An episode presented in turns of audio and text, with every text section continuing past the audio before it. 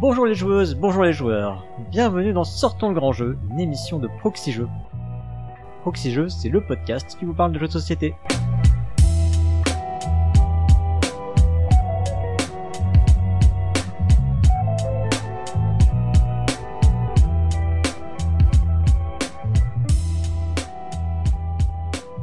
Je suis Cyrus et pour m'accompagner dans cette émission, comme d'habitude, je suis avec le Pionfesseur. Salut Pionfesseur. Salut Cyrus. Comment vas-tu?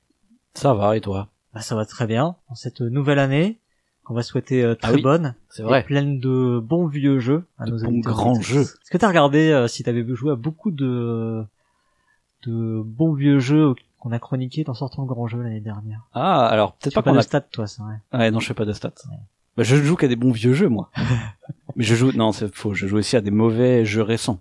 De temps en temps, il en faut un peu. Ça existe. Ça glorifie les euh, les bons vieux jeux. Ouais, c'est ça. non, je joue aussi à des bons jeux récents et des mauvais vieux jeux. Je joue à tout, moi. Bon, faudrait que je regarde un peu si j'ai euh, si j'ai euh, sans faire exprès euh, joué à beaucoup de de ces euh, grands jeux dont on a parlé dans dans notre émission. Il y a une année, on avait fait ça. On avait dit, euh, pour l'été, on avait donné un défi aux gens de Ah, bah, jouer à des jeux. C'était l'année dernière, ouais, c'était cette année hein, d'ailleurs. Je sais plus. euh, Je crois. Non, je crois que c'était encore avant. Bon. Toujours est-il que on vous donne, on commence à avoir une sacrée liste. On est au 28e Ça fait jeu. beaucoup de jeux déjà. Hein. Vous Ça pouvez faire une bonne ludothèque avec ça. Euh, D'ailleurs, on va peut-être euh, rappeler le principe de l'émission pour commencer. Mm.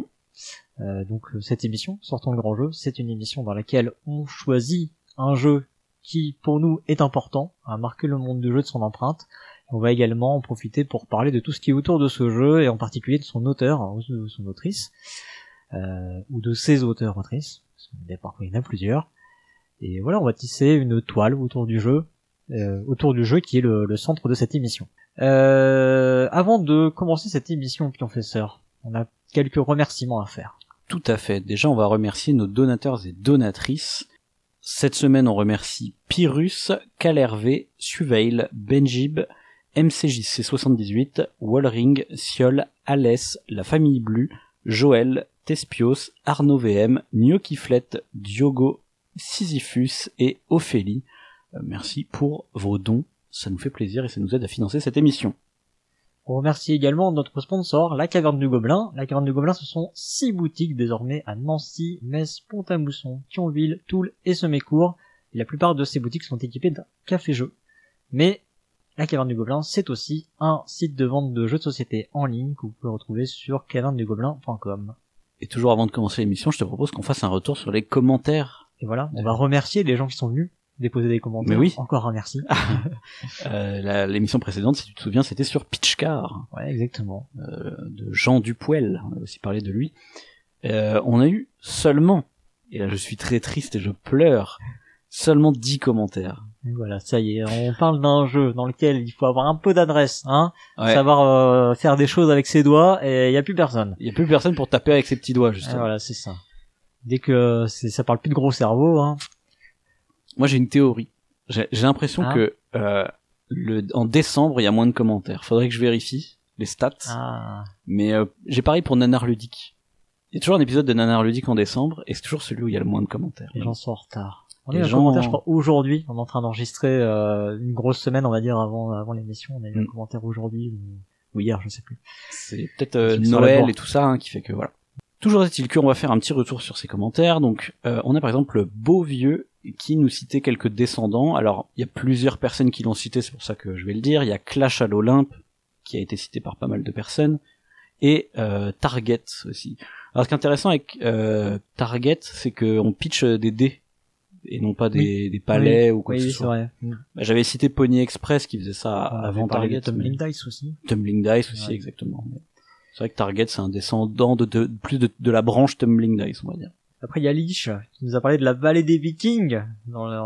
Alors, bon, la vallée des Vikings, c'est pas vraiment un jeu de pichenette, mais bon, je comprends. En fait, le truc, c'est qu'il n'y a, pas le contact direct, parce que tu Ouais. utilises un accessoire qui est en Ah oui, carton, en fait, hein, comme si, entre guillemets, euh, euh, on, on, a- on avait fait des analogies non entre le volleyball et le basketball non Oui. je sais plus et ben là c'est du baseball voilà t'as une batte Ah ouais, Voilà. ouais, ouais, c'est vrai. Ah, mais du coup, c'est bien un contact euh, pas prolongé, tu vois. Oui, c'est ça. Donc il y a un peu l'idée, mais euh, ouais, c'est c'est intéressant. Ouais. Ah, on n'a pas donné de nom à ce genre de jeu, non Je sais pas, un accessoire. Bah, je je sais pas s'il y a beaucoup de jeux de société qui font ça en fait. Il y a Pas énormément. Il y avait aussi euh, ah mince, je vais pas retrouver le nom. Un jeu qui était sorti euh, chez Blam, aussi euh, d'enfants pour enfants. Vous nous redirez dans les commentaires. Et euh, Lich, il dit aussi, euh, est-ce que pile ou face, ce n'est pas la forme la plus simple de Pichnet Bah non, parce qu'il y a le contact, voilà. Ah bah non. Pichnet, la, la pièce met en l'air, tu vois. Bah non, parce que tu l'as dans ta, Ouais. dans ta main. Donc, donc non, voilà. C'était pour rigoler. Commentaire hein. Euh, Il y a Velos aussi qui cite euh, euh, Speedy Rocket, qui a l'air intéressant parce que c'est un mélange de Pichnet et de livraison. Je savais pas que ça existait. Moi. Bon après, hein, encore une fois, il y en a plein. hein. Des jeux de Pichnet mélangés à autre chose. euh, on n'a pas cité, mais il y en a une tonne euh, qui, qui existent. Euh, après, il y a, y a Delot, justement, qui nous parlait du jeu de Pichnet dans, dans les jeux pour enfants. Il dit que c'est quelque chose d'assez présent. Euh, donc il lui aussi cite la vallée des Vikings, donc euh, admettons. Parle de 1, 2, 3 glisses. Euh, en fait, il y a, c'est surtout que dans les jeux pour enfants, il y a pas mal de jeux d'adresse. C'est un Ouais. genre qui est assez répandu dans les jeux pour enfants. Et euh, du coup, bah dans le tas, oui, il y a, il y, a, y a des jeux de Pichnet. Pas que, mais il y a, y a des jeux de Pichnet. ouais. Mm. C'est vrai. Ok. Il y a, y a aussi, il y a aussi un truc, c'est que l'air de rien, mécaniquement, du coup, c'est des jeux abordables. Et du coup, Oui. est-ce que c'est des jeux qui sont designés pour les enfants ou est-ce que c'est des jeux qui sont euh, du coup indiqués comme accessibles pour les enfants Ah ouais, ouais. Là est toute la question. Je vois. Parfois. Mais tu vois, Pitch Car, il n'y a pas le packaging jeu enfant, tu vois. Oui. Il n'y a pas le marketing derrière euh, qui fait Mais il que. doit être euh, indiqué à partir de 6 ans, non, jeu Ouais, c'est possible, mais tu vois, euh, dans la tête des gens, c'est pas un jeu pour enfants. Hmm. Je pense pas. Pourtant, toutes des petites voitures. C'est vrai ça. N'est-ce pas un peu enfantin tout de même D'ailleurs, notre loisir n'est-il pas enfantin Ah, Tiens, pas euh, celui de dossier, non Ah ouais, pas bête. Cargo après a fait un petit commentaire euh, pour préciser que Subutéo ce n'est pas du temps réel, mais euh, il y a des mécaniques qui y ressemblent et du coup je suis allé un petit peu voir. Pff, alors déjà les règles de Subutéo, euh, pff, elles sont vraiment pas claires du tout, mais euh, effectivement il y a des trucs genre, euh, en fait tu vois quand tu vas faire ta pichenette avec un attaquant, l'autre il a le droit de bouger son défenseur alors que la balle est encore en train de bouger. Tu Euh, vois C'est pas que pour le gardien, alors? Alors je crois que c'est je me rappelle qu'on s'était posé des questions, effectivement. C'est peut-être que pour le gardien, pas, mais, peu importe. Dans- Il y a un moment où t'as le droit de faire ça. Oui, oui. Et donc, effectivement, du coup, c'est presque temps réel, quoi. Et du, du coup, c'est intéressant parce qu'on est vraiment dans une frontière euh, avec le temps réel, quoi. C'est-à-dire que, Mhm. et je crois que par exemple, la partie, elle est chronométrée quand même. Ils disent, euh, mettez 10 mi- un chrono de 10 minutes pour jouer la partie, tu vois. D'accord, ok. Donc, ouais. quelque part, c'est du temps réel, même si on joue en tour par tour, quoi. Bizarre. Ouais, ok. Je pense que personne ne respecte ces règles. Ce que t'as pas dit aussi, c'est que Cargo, il était pas content. hein. Il aurait voulu être là. hein.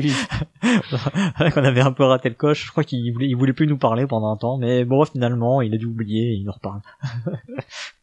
Faut pas se passer de nous.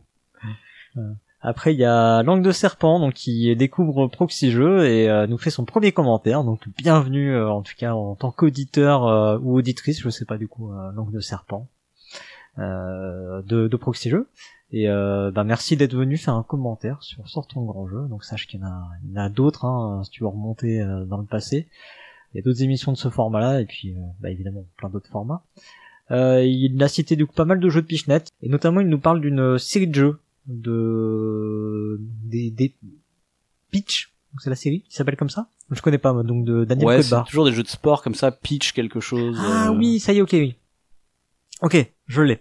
euh, oui, euh, ça avait été même édité par un éditeur associatif, il me semble. Un truc de basket, là. Bah, je sais pas trop. Alors, en tout cas, Daniel Codbar, ouais, il, le- il le faisait euh, en auto-édition. Mhm. Alors, je sais pas si c'est associatif, euh, mais pas confondre avec les Pitch Game, Pitch Game Edition, qui font aussi des jeux de Pitchnet, euh, qui s'appellent souvent Pitch quelque chose, mais ce n'est pas la même chose. Et Pitch Game Edition, en fait, c'est un culte savant qui nous en a parlé sur Discord.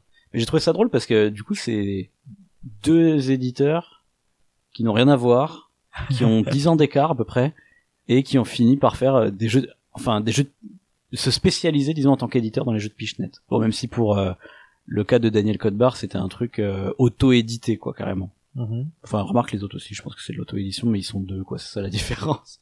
Daniel Codbar, qui est quand même l'auteur d'un des meilleurs jeux de tous les temps, qui est Mystère. Mhm. Excellent.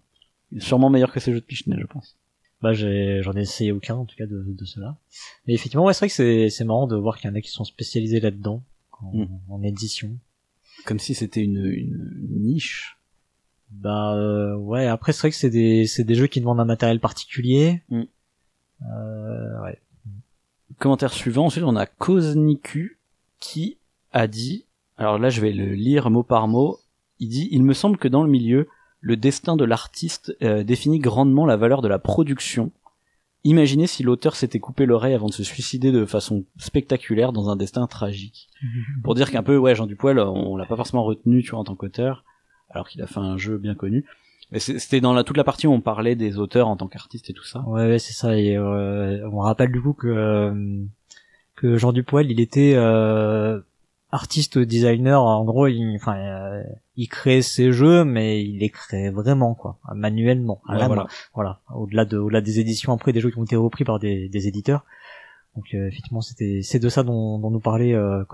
Mais je, mais je voulais rebondir sur ce commentaire parce que en fait, autant je suis d'accord avec lui dans d'autres euh, arts, par exemple, euh, oui, euh, tu vois, dans la musique, je pense que le fait que Kurt Cobain il soit suicidé, tu vois, ça, fait, ça a grandement contribué au succès de Nirvana, tu vois.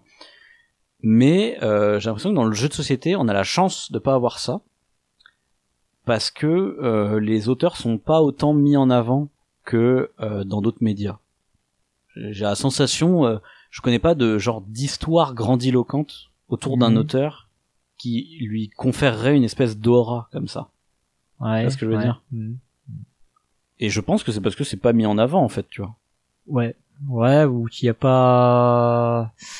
Euh, parce qu'au début, quand j'ai lu son commentaire, je pensais euh, vraiment à des artistes du style euh, artiste peintre, tu vois, et donc avec des œuvres uniques, Ah oui, et oui. pas des œuvres euh, éditées ensuite en série. Mm. Mais ton exemple du coup de Kurt Cobain, effectivement, ça marche pas dans ce, dans ce cas de figure, et euh, et pour autant, euh, pour autant, effectivement, c'est des, enfin, c'est des artistes euh, qui sont mis très en avant. Après, est-ce que, euh, ouais, je sais pas. Non, je- parce que je pense qu'il y a vraiment un côté, tu vois, plus euh, sulfureux ou des trucs comme ça, bah, bah, typiquement dans les stars de rock, hein, tu vois, ou même dans des trucs plus extrêmes, genre dans le métal, tu vois. T'as des histoires un peu glauques de mecs qui s'entretuaient ou qui cramaient des églises, là, c'est un peu connu Ouais. ces trucs-là, et que du coup ça a créé une aura autour du groupe, et que tu peux comprendre que en termes de marketing, en fait, c'est bien, parce que ce qui est tr- triste, Oui, hein, moi je bah trouve ça oui, absolument triste. J'ai bien compris ton point de vue. hein. Mais euh, du coup, en termes de marketing, c'est bien parce qu'ils peuvent dire, oh, regardez, c'est des vrais rebelles, euh, nanana, jusqu'au boutiste, tu vois. Mm. C'est idiot, hein. Moi, je trouve ça absolument idiot. Et je trouve que c'est plutôt bien que dans le jeu de société, on soit, pour le moment, épargné de ça. Du fait que les auteurs sont pas trop, euh, euh, comment dire, romancés comme ça, glamourisés. Ouais. Bah, tu crois que euh, c'est pas quand même un peu le cas avec des auteurs comme Alex Randolph au final?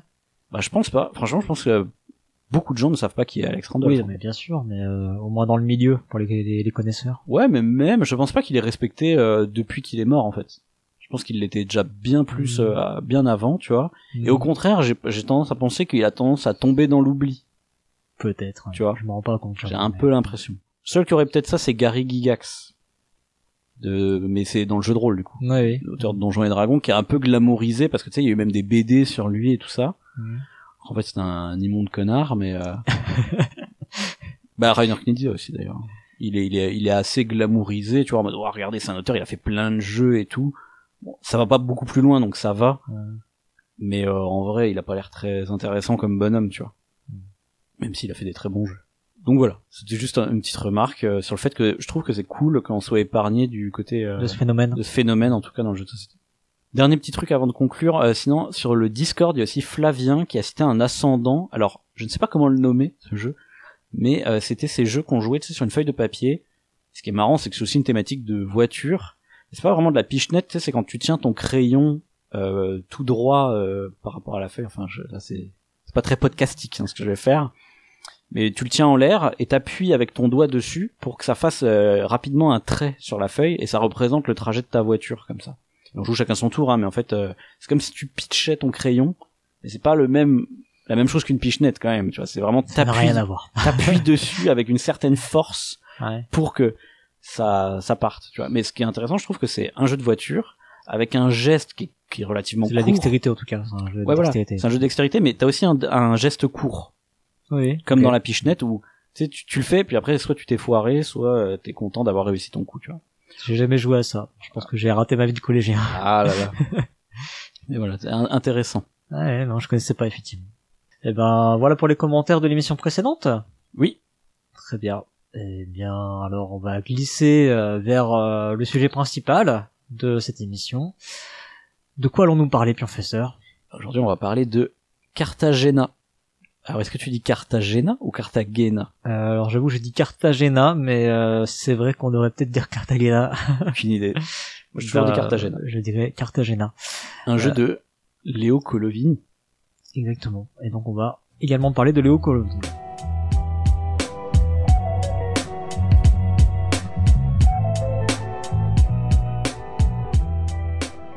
Alors Cartagena, c'est un jeu donc de Léo Colovini, c'est un jeu qui est paru en 2000, à l'origine chez Winning Moves. C'est un jeu qui est illustré, euh, du moins pour euh, son édition d'origine, par euh, Martin Hoffmann et Klaus Stefan. C'est un jeu qui se joue de 2 à 5 joueurs et joueuses, qui est accessible à partir de 8 ans. Les parties sont annoncées pour 45 minutes. Euh, Aujourd'hui, on trouve une version chez Oya à 26,90€, qui est disponible à la caverne du Gobelin. Et il y a également une autre version qui existe en parallèle, et oui, et oui, carrément, accrochez-vous, euh, qui est éditée par Pretzel Games, qui s'appelle Cartagena Carnet d'évasion, et qui elle est à 32,90€ et qui est disponible à la caverne du Gobelin également. Voilà. Professeur, est-ce que tu peux nous expliquer rapidement le principe du jeu? Mais oui. Alors, Cartagena, c'est un jeu de parcours et de course. Et oui, les deux en même temps, un petit peu. hein. C'est-à-dire que, en fait, on a des petits bonhommes et on doit essayer de les faire arriver au bout d'une piste. Et euh, à chaque tour, en fait, pour ce faire, on va faire trois actions. On, a trois actions à dépenser et chaque pour chaque action, on peut soit jouer une carte de sa main pour faire avancer un petit bonhomme, soit faire reculer un bonhomme pour pouvoir récupérer des cartes. Toute l'astuce, en fait, c'est que euh, quand tu joues une carte avec euh, des symboles dessinés dessus, tu vas avancer ton pion jusqu'à ce qu'il atteigne sur la piste euh, ce symbole. Donc si je joue euh, une petite, euh, euh, je sais pas moi, une petite loupe, je, je sais même pas s'il y a des loupes, je me souviens pas, t'avances ton personnage jusqu'à la prochaine loupe, tu vois. Donc ça va te permettre d'avancer de, beaucoup de cases d'un coup. Et surtout, si un personnage est sur une case de loupe, du coup il la recouvre et elle est cachée. Et donc, moi, si je joue une loupe, je vais ignorer cette case et ça va me permettre d'aller plus loin, puisque euh, j'irai jusqu'à la prochaine case de loupe. Ça permet un peu de, de sauter les, les, les pions adverses, adverses ou les siens d'ailleurs, hein, pas forcément. Oui. Tous les pions cachent, euh, cachent les symboles. Voilà. Et sinon, petit détail, mais quand on recule, quand, pour repiocher des cartes, en fait, on va, on va reculer jusqu'à la première case qui est occupée par un autre personnage. Donc du coup, des fois, tu peux t'arranger pour reculer que d'une case, s'il y a un personnage qui est genre une case derrière toi. C'est un peu le but, hein, puisque le but c'est d'avancer le plus vite. Et tu vas euh, repiocher euh, deux ou trois cartes selon euh, s'il y a deux personnages ou trois personnages sur la même case. En fait, on n'a pas le droit de mettre plus de trois personnages. Ouais, ça donc c'est une ou deux cartes seulement. Ah oui, oui. Ouais. Mais bon, voilà, ça c'est des détails, c'est pas très important. Mais, mais c'est vrai qu'il y a quelque chose. Euh... Alors certes c'est un détail, mais on comprend vite qu'on pioche pas beaucoup de cartes quoi. Oui. C'est compliqué de piocher des cartes, faut Et- et reculer. sur- Et, surtout que Et le but c'est d'avancer. ton but c'est de reculer le moins possible, quoi. Voilà. Et d'avancer le plus possible. Mais on en, on en reparlera dans l'analyse du sûr, jeu, hein. bien sûr. Bien sûr. Euh, mais dis-moi, Cyrus, pourquoi on parle de ce jeu aujourd'hui? Est-ce qu'on peut parler déjà de des faits qui font que ce jeu est important dans le milieu ludique? Très bien. Bah, alors, abordons effectivement les faits. Euh, dans les faits, il y a les prix que ce jeu a pu remporter. Euh, c'est un jeu qui a été recommandé au Spiel des Jahres en 2001. Euh, alors, euh, rappelons qu'en 2001, c'est l'année de, de Carcassonne, l'année de, de victoire de Carcassonne, Mm. dont on a déjà parlé dans un certain grand jeu précédent, qui était opposé, si je puis dire, à Tic Tac Troll, qui est un jeu que t'aimes bien, si je dis pas de bêtises, J'aime bien Tic Tac Troll, ouais. C'est très très bien. et euh, Das Amulette, que je ne connais pas. C'est pas très intéressant. Ça va pas l'air. Euh, il a été sixième au Deutscher Spielpreis, toujours en 2001. Il a remporté un As d'or dit tactique en 2001. Il a été recommandé également au Spiel der Spiele, c'est le prix euh, autrichien. Euh. À savoir que le vainqueur de cette année-là, c'était Endecker, dont on a pas parler mais presque dans un de grand jeu. Je suis sur Catan, hein, du coup. Ouais, c'est ça. Euh, et il a été également vainqueur d'un prix euh, ludique euh, en 2002 en, aux Pays-Bas, euh, qui s'appelle le Nederlandes, je ne sais pas comment ça se prononce, Spellensprijs. Ouais, j'aurais pas dû m'avancer là-dedans. Donc bref, voilà, c'est euh, un prix euh, de la presse ludique, si j'ai bien compris, euh, aux Pays-Bas. Hmm. en 2002. Voilà un peu pour son palmarès. Euh, en tout cas, les principaux euh, prix qu'il a pu remporter ou recommandations. Au niveau des classements, donc sur BGG, c'est un jeu qui aujourd'hui à la 1364e pla- position. Euh, on m'avait on m'avait demandé dans, dans Discord parce fait, je fais toujours un petit jeu euh, pour les gens qui sont sur Discord euh, quelques jours avant l'enregistrement. Ouais. Pour leur demander d'essayer de deviner quel va être le jeu. Il y en a un qui m'a posé la question est-ce qu'il est dans le top 500 Eh bien non. C'est c'est donc un jeu pas si ouf. Pas aujourd'hui, en tout cas. Euh, ouais, aujourd'hui il est donc 1364e. Alors il est classé quand même à la 418e position du classement Family de BGG. Donc il est dans le top 500 famille. Mais mais euh, aussi faut rappeler un BGG, ils ont tendance à mettre en avant des jeux euh, plus euh, complexes. Hmm, Oui, c'est pour ça que le, le classement Family est un peu plus euh, représentatif pour ce jeu. Ouais. Ce qui, ce qui est bête hein, parce que c'est pas parce qu'un jeu est complexe qu'il est mieux. Mais bon, après c'est moi qui suis élitiste. hein. Sur Twitter, après on dit que je suis condescendant, tout ça, mais moi je suis condescendant envers justement les gens qui considèrent que si un jeu est complexe, il est bon. Je trouve ça absolument stupide comme raisonnement. hein. Il y a des jeux très simples qui sont excellents. Cartagena par exemple. Vas-y, je te laisse continuer. Euh, voilà, et après je suis remonté un peu dans le passé pour voir euh, la position qu'avait pu avoir le jeu. Il était 350e en 2009, avec euh, du coup bah, bien sûr beaucoup moins de jeux sur le marché. Hein.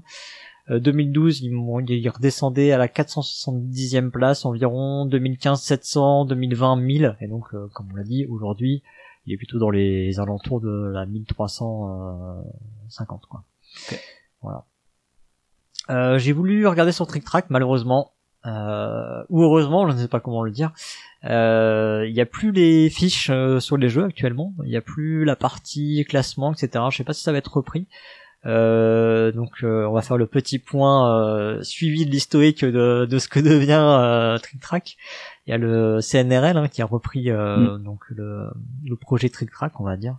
Là, ils ont repris le forum, donc ils ont fait une nouvelle version du site dans laquelle ils ont ils ont repris tout ce qui était forum. J'ai l'impression que les articles ont été transformés en des articles de forum, euh, peut-être un peu à la mode BGG finalement.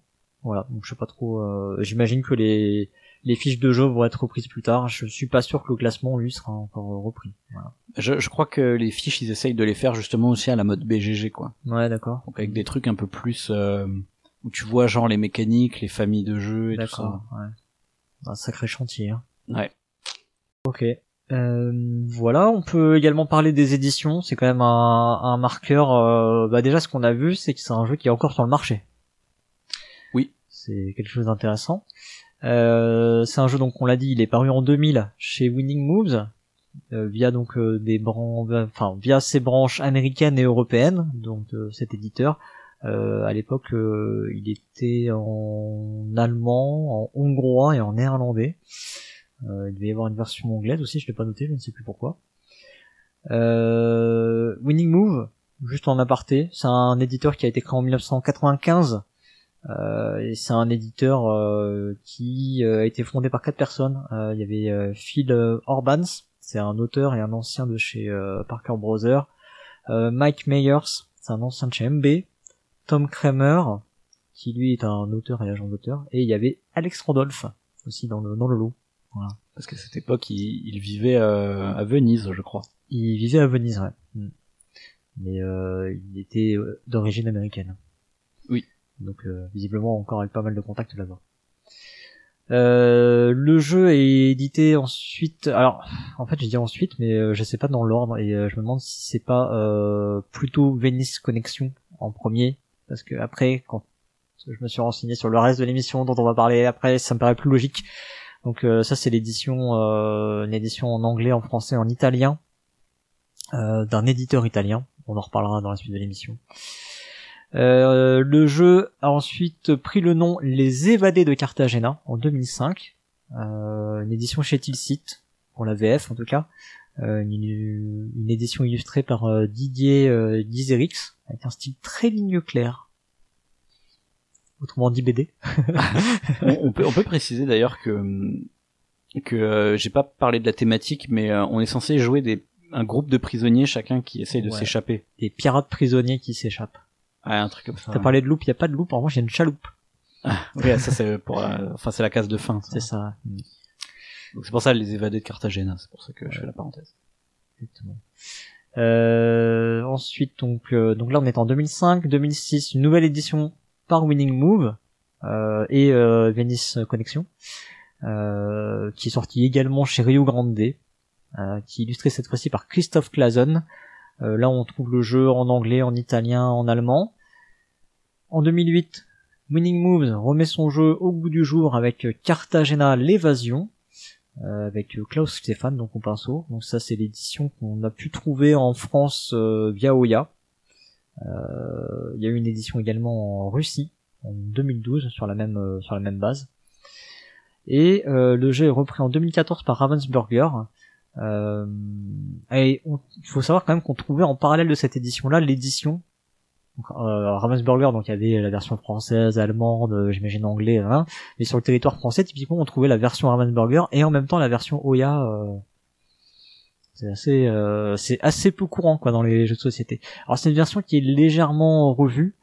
Elle a été simplifiée. Ah, on vous a expliqué les mécaniques de jeu quand même. hein. On vous a tout dit hein, quasiment dans les règles. hein. donc euh, euh, pour réussir à simplifier ça, en gros il n'y a pas la variante qui est une variante donc euh, qui s'appelle l'île de la tortue, qui permet d'avoir plus de maîtrise sur la pioche. La pioche, elle est, euh, c'est une rivière en gros. Euh, Il y a quatre pions au lieu de 6 Normalement, il faut faire, il faut faire se sauver donc quatre pirates, euh, pardon, six pirates. Donc là, il y en a plus que quatre. Et euh, on fait deux actions par tour au lieu de trois. Voilà. Alors, Il y a une règle avancée qui autorise à prendre un tour de plus et à faire trois actions par tour. Voilà, voilà. Euh, alors le jeu a été réimplémenté, je vais appeler ça comme ça. Euh, en gros, c'est euh, Cartagena, mais euh, un petit peu revu, un peu twisté. En 2006, il y a Cartagena euh, The, The Pirates Nest qui sort, qui est euh, autrement appelé Cartagena 2. Euh, donc là, on va trouver euh, pff, ouais des bah, des petits ajustements. Il y a 7 symboles par tuile au lieu de 6, je crois. Je crois que c'est 6 dans le jeu d'origine. Ouais. Et euh, surtout le parcours est séparé en deux. Il y a une euh, il y a une partie où on s'évade de la prison, dans le tunnel de la de la prison, enfin je sais pas, de tunnel creusé, je sais pas quoi. Et il y a une partie qui est l'île vers laquelle on arrive.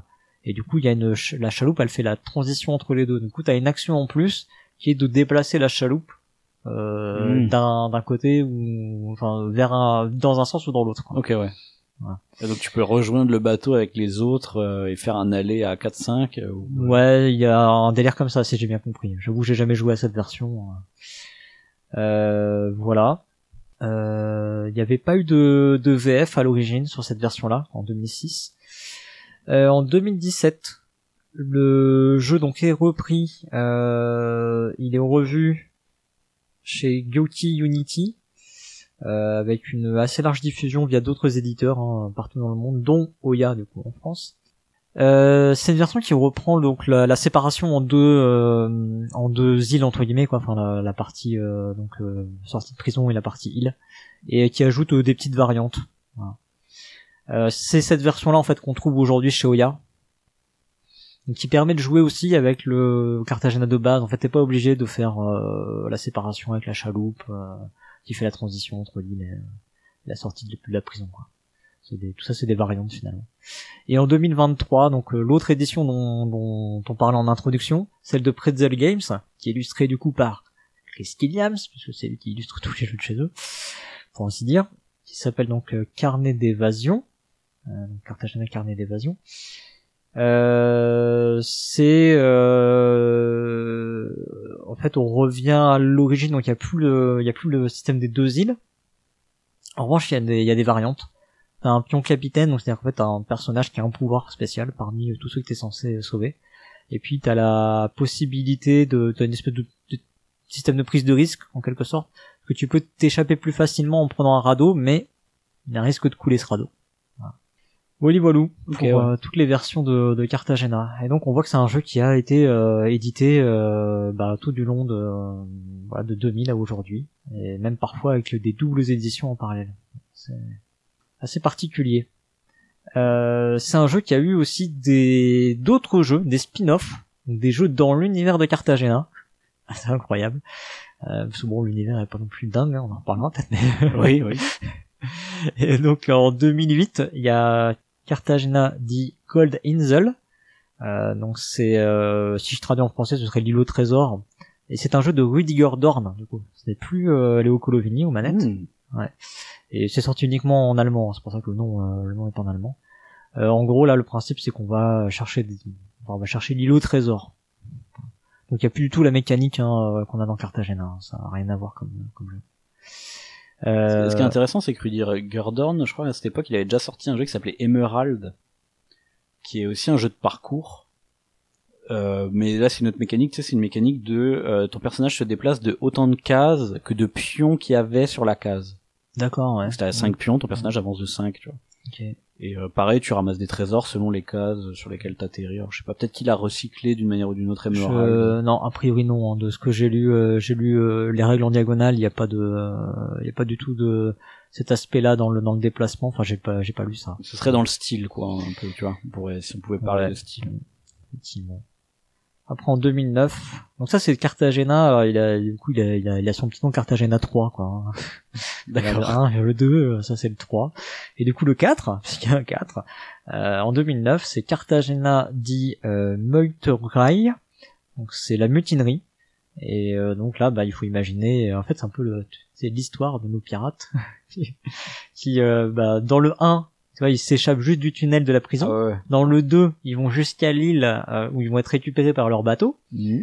Dans le 3, ils repartent à la chasse au trésor. Et dans le 4, voilà, ils ont récupéré le trésor et c'est la mutinerie. euh, c'est à qui, qui raflera la plus grosse part du magot. Quoi. Ok, ouais. Tu vois, il y a, y, a, y a un lore autour de Il y Cartagena. a un lore, ouais, c'est intéressant. histoire. Euh, je l'ai pas dit, mais c'est un jeu de Michael euh, Rinek, celui-ci. Donc là encore, euh, il n'y a pas Colo, Colovini aux manettes. Mhm. Voilà, voilà. Pour euh, ce qu'on peut raconter sur les faits. Euh, en synthèse, c'est un jeu qui, bon, on l'a vu, a pas un classement de dingue. Il a, il a eu quelques récompenses, euh, mais selon moi, peut-être pas à la hauteur de, de la grandeur de ce jeu. Et euh, il a surtout eu euh, des éditions euh, bah, du début à la fin ininterrompues et pas mal de versions quand même.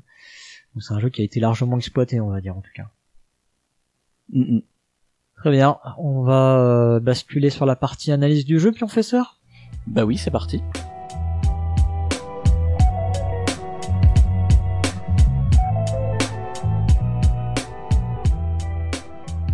Alors, professeur, comment pourrions-nous euh, découper un peu ce jeu? On va analyser mécaniquement déjà qu'est-ce qu'il y a. Alors bah je l'ai dit un peu tout à l'heure quand j'ai fait mon pitch, c'est un jeu de course et de parcours. Alors on en avait déjà parlé dans euh, l'épisode sur Formule D. Ouais. On avait fait une petite distinction euh, entre les deux. On laisse les auditeurs et auditrices aller réécouter. Ouais, bah en fait, bah, les, enfin, les jeux de parcours sont très souvent des jeux de course, hein, de toute façon. Mais on avait fait Ouais. une distinction particulière sur les jeux de, qu'on avait appelé jeux de course sur circuit, pour matérialiser plutôt des jeux euh, comme euh, comme Formule D, euh, là où euh, dans les jeux de parcours en général il se passe des trucs, il y a des notions, il y a vraiment des notions sur la case en fait qui est importante. Et là ici dans euh, Cartagena, bah en fait c'est le symbole qui est sur la case qui est important pour Oui. y aller. Tout à fait. C'est un peu ça le, le principe. Voilà. Après, euh, encore une fois, hein, les frontières sont toujours un petit peu euh, poreuses. Donc on est plus sur du jeu de parcours ici. Mais ouais, plutôt sur le jeu de parcours. Après, il y a aussi une mécanique de point d'action. On peut le dénoter puisqu'on fait trois actions par tour, même si c'est pas euh, nommé comme étant des points d'action. On voit bien qu'on a un certain nombre d'actions à dépenser à chaque tour. Ouais, tout à fait. Alors, c'est la blague, hein, mais il y a de la gestion de main Oui, dans mais tous les jeux. alors, ouais, mais en fait, là, pour moi, euh, pour moi, c'est déjà un peu plus vrai. Un peu plus vrai dans ce genre de jeu que dans tous les jeux dans lesquels il y a de la gestion de main. Euh, parce que là, il y a vraiment une notion vraiment à gérer le, le potentiel qu'on a dans notre main, euh, au sens, euh, enfin, à recharger notre main quelque part, tu vois. Euh, ce côté où la pioche elle est pas elle est pas systématique et qu'il faut faire une action pour aller déclencher la pioche et qu'en plus elle est variable. Bon, c'est pas ce que j'appellerais un jeu de gestion de main, mais j'entends que euh, le paramètre gestion de main est un peu plus euh, fort que dans un jeu de pli où oui, bah, il est évident, t'as une main, il faut il va falloir euh, gérer tes plis et gérer les cartes que tu vas jouer. Disons que là, là, il y a vraiment une gestion du tempo, je trouve, tu vois. Ouais, ouais. C'est-à-dire que euh, vous irez réécouter ma chronique sur le tempo, bien sûr. mais c'est-à-dire que je l'ai dit tout à l'heure, euh, quand tu recules, tu recules euh, jusqu'à la prochaine case où il y a un bonhomme. Donc idéalement, t'as envie de reculer le moins possible. Ouais. Il y a des moments où cette action est moins forte et des actions où, euh, pareil, jouer une carte va être moins fort parce que, je sais pas, tu vas avancer que de deux cases. Alors que si euh, l'autre il y va avant toi, il recouvre le symbole et du coup tu vas plus loin, tu vois. Donc il y a, y a vraiment tout un tempo et c'est à toi de de gérer du coup le, le, le timing quoi. Ouais. Euh, C'est ça la gestion de main quelque part, tu vois. C'est t'as, t'as des cartes, il faut savoir le moment où les jouer. Ouais, c'est ça. En fait, il y a beaucoup d'opportunités. Hein. C'est euh, Ouais, plus encore que du timing. quel- quel- je trouve que le, le, le fait de recharger ta main est plus une question d'opportunité. Euh, c'est, euh, il y a un moment, c'est le bon moment parce qu'en fait, c'est le moment où tu vas pas reculer beaucoup et en plus tu vas piocher deux cartes. Donc, euh, Mm. c'est presque le truc euh, que t'es où il faut le faire maintenant parce que t'auras peut-être pas d'occasion aussi belle plus tard. quoi. L'opportunité. Et puis, euh, bah, il y a quand même l'élément essentiel, non? Ah oui, parce que l'on tourne autour du pot. Ouais. Il y a la mécanique de. euh, alors, elle a pas de nom cette mécanique. Elle a pas vraiment de nom, mais c'est euh, celle qui fait que j'avance jusqu'au jusqu'à atteindre un certain symbole. Mhm. Donc euh, ça c'est un peu le cœur de Cartagena et le truc qui le rend original. Euh, on peut noter que ça va un peu de pair avec une mécanique, ou ça ressemble en tout cas à ce que j'appellerais des mécaniques de saute-mouton, Ouais. puisqu'il y a cette histoire de si quelqu'un occupe un symbole, on, on l'ignore et on passe au suivant, euh, qui est quelque chose qu'on retrouve dans certains jeux comme, euh, je sais pas, je pense à Great Western Trail, à Maracaibo, où euh, tu sais, il y a le petit aventurier dans Maracaibo ou le petit train dans Great Western qui va avancer de certaines cases mais qui ignore euh, les, Ouais. Il a les cases sur lesquelles il y a quelqu'un. c'est ça.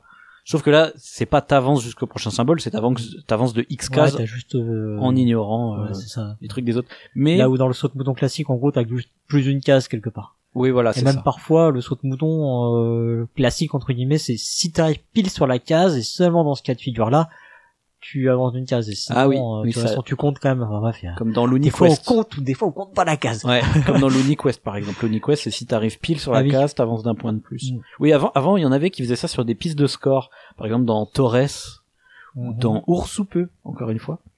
Qui, qui, Ah qui, oui. qui fait Mm. que c'est, tu gagnes des points, et s'il y a des gens qui sont devant toi, bah, du coup, tu les sautes, et du coup, Mm. tu gagnes plus de points au final.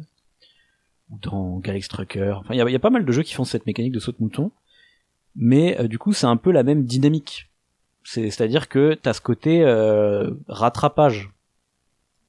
Euh, dans le sens où si t'es derrière, quelqu'un va recouvrir des symboles, bah tu peux aller plus loin Ah oui, potentiellement. oui. Du, du catch-up quoi. Ouais. Et du coup, bah c'est évidemment cette mécanique, on l'a dit juste avant, qui crée le tempo Ouais. dans le jeu. hein. Oui, oui, oui. En fait, il y a, il y a cet effet dans Cartagena où t'es toujours un peu euh, incité à avancer groupé.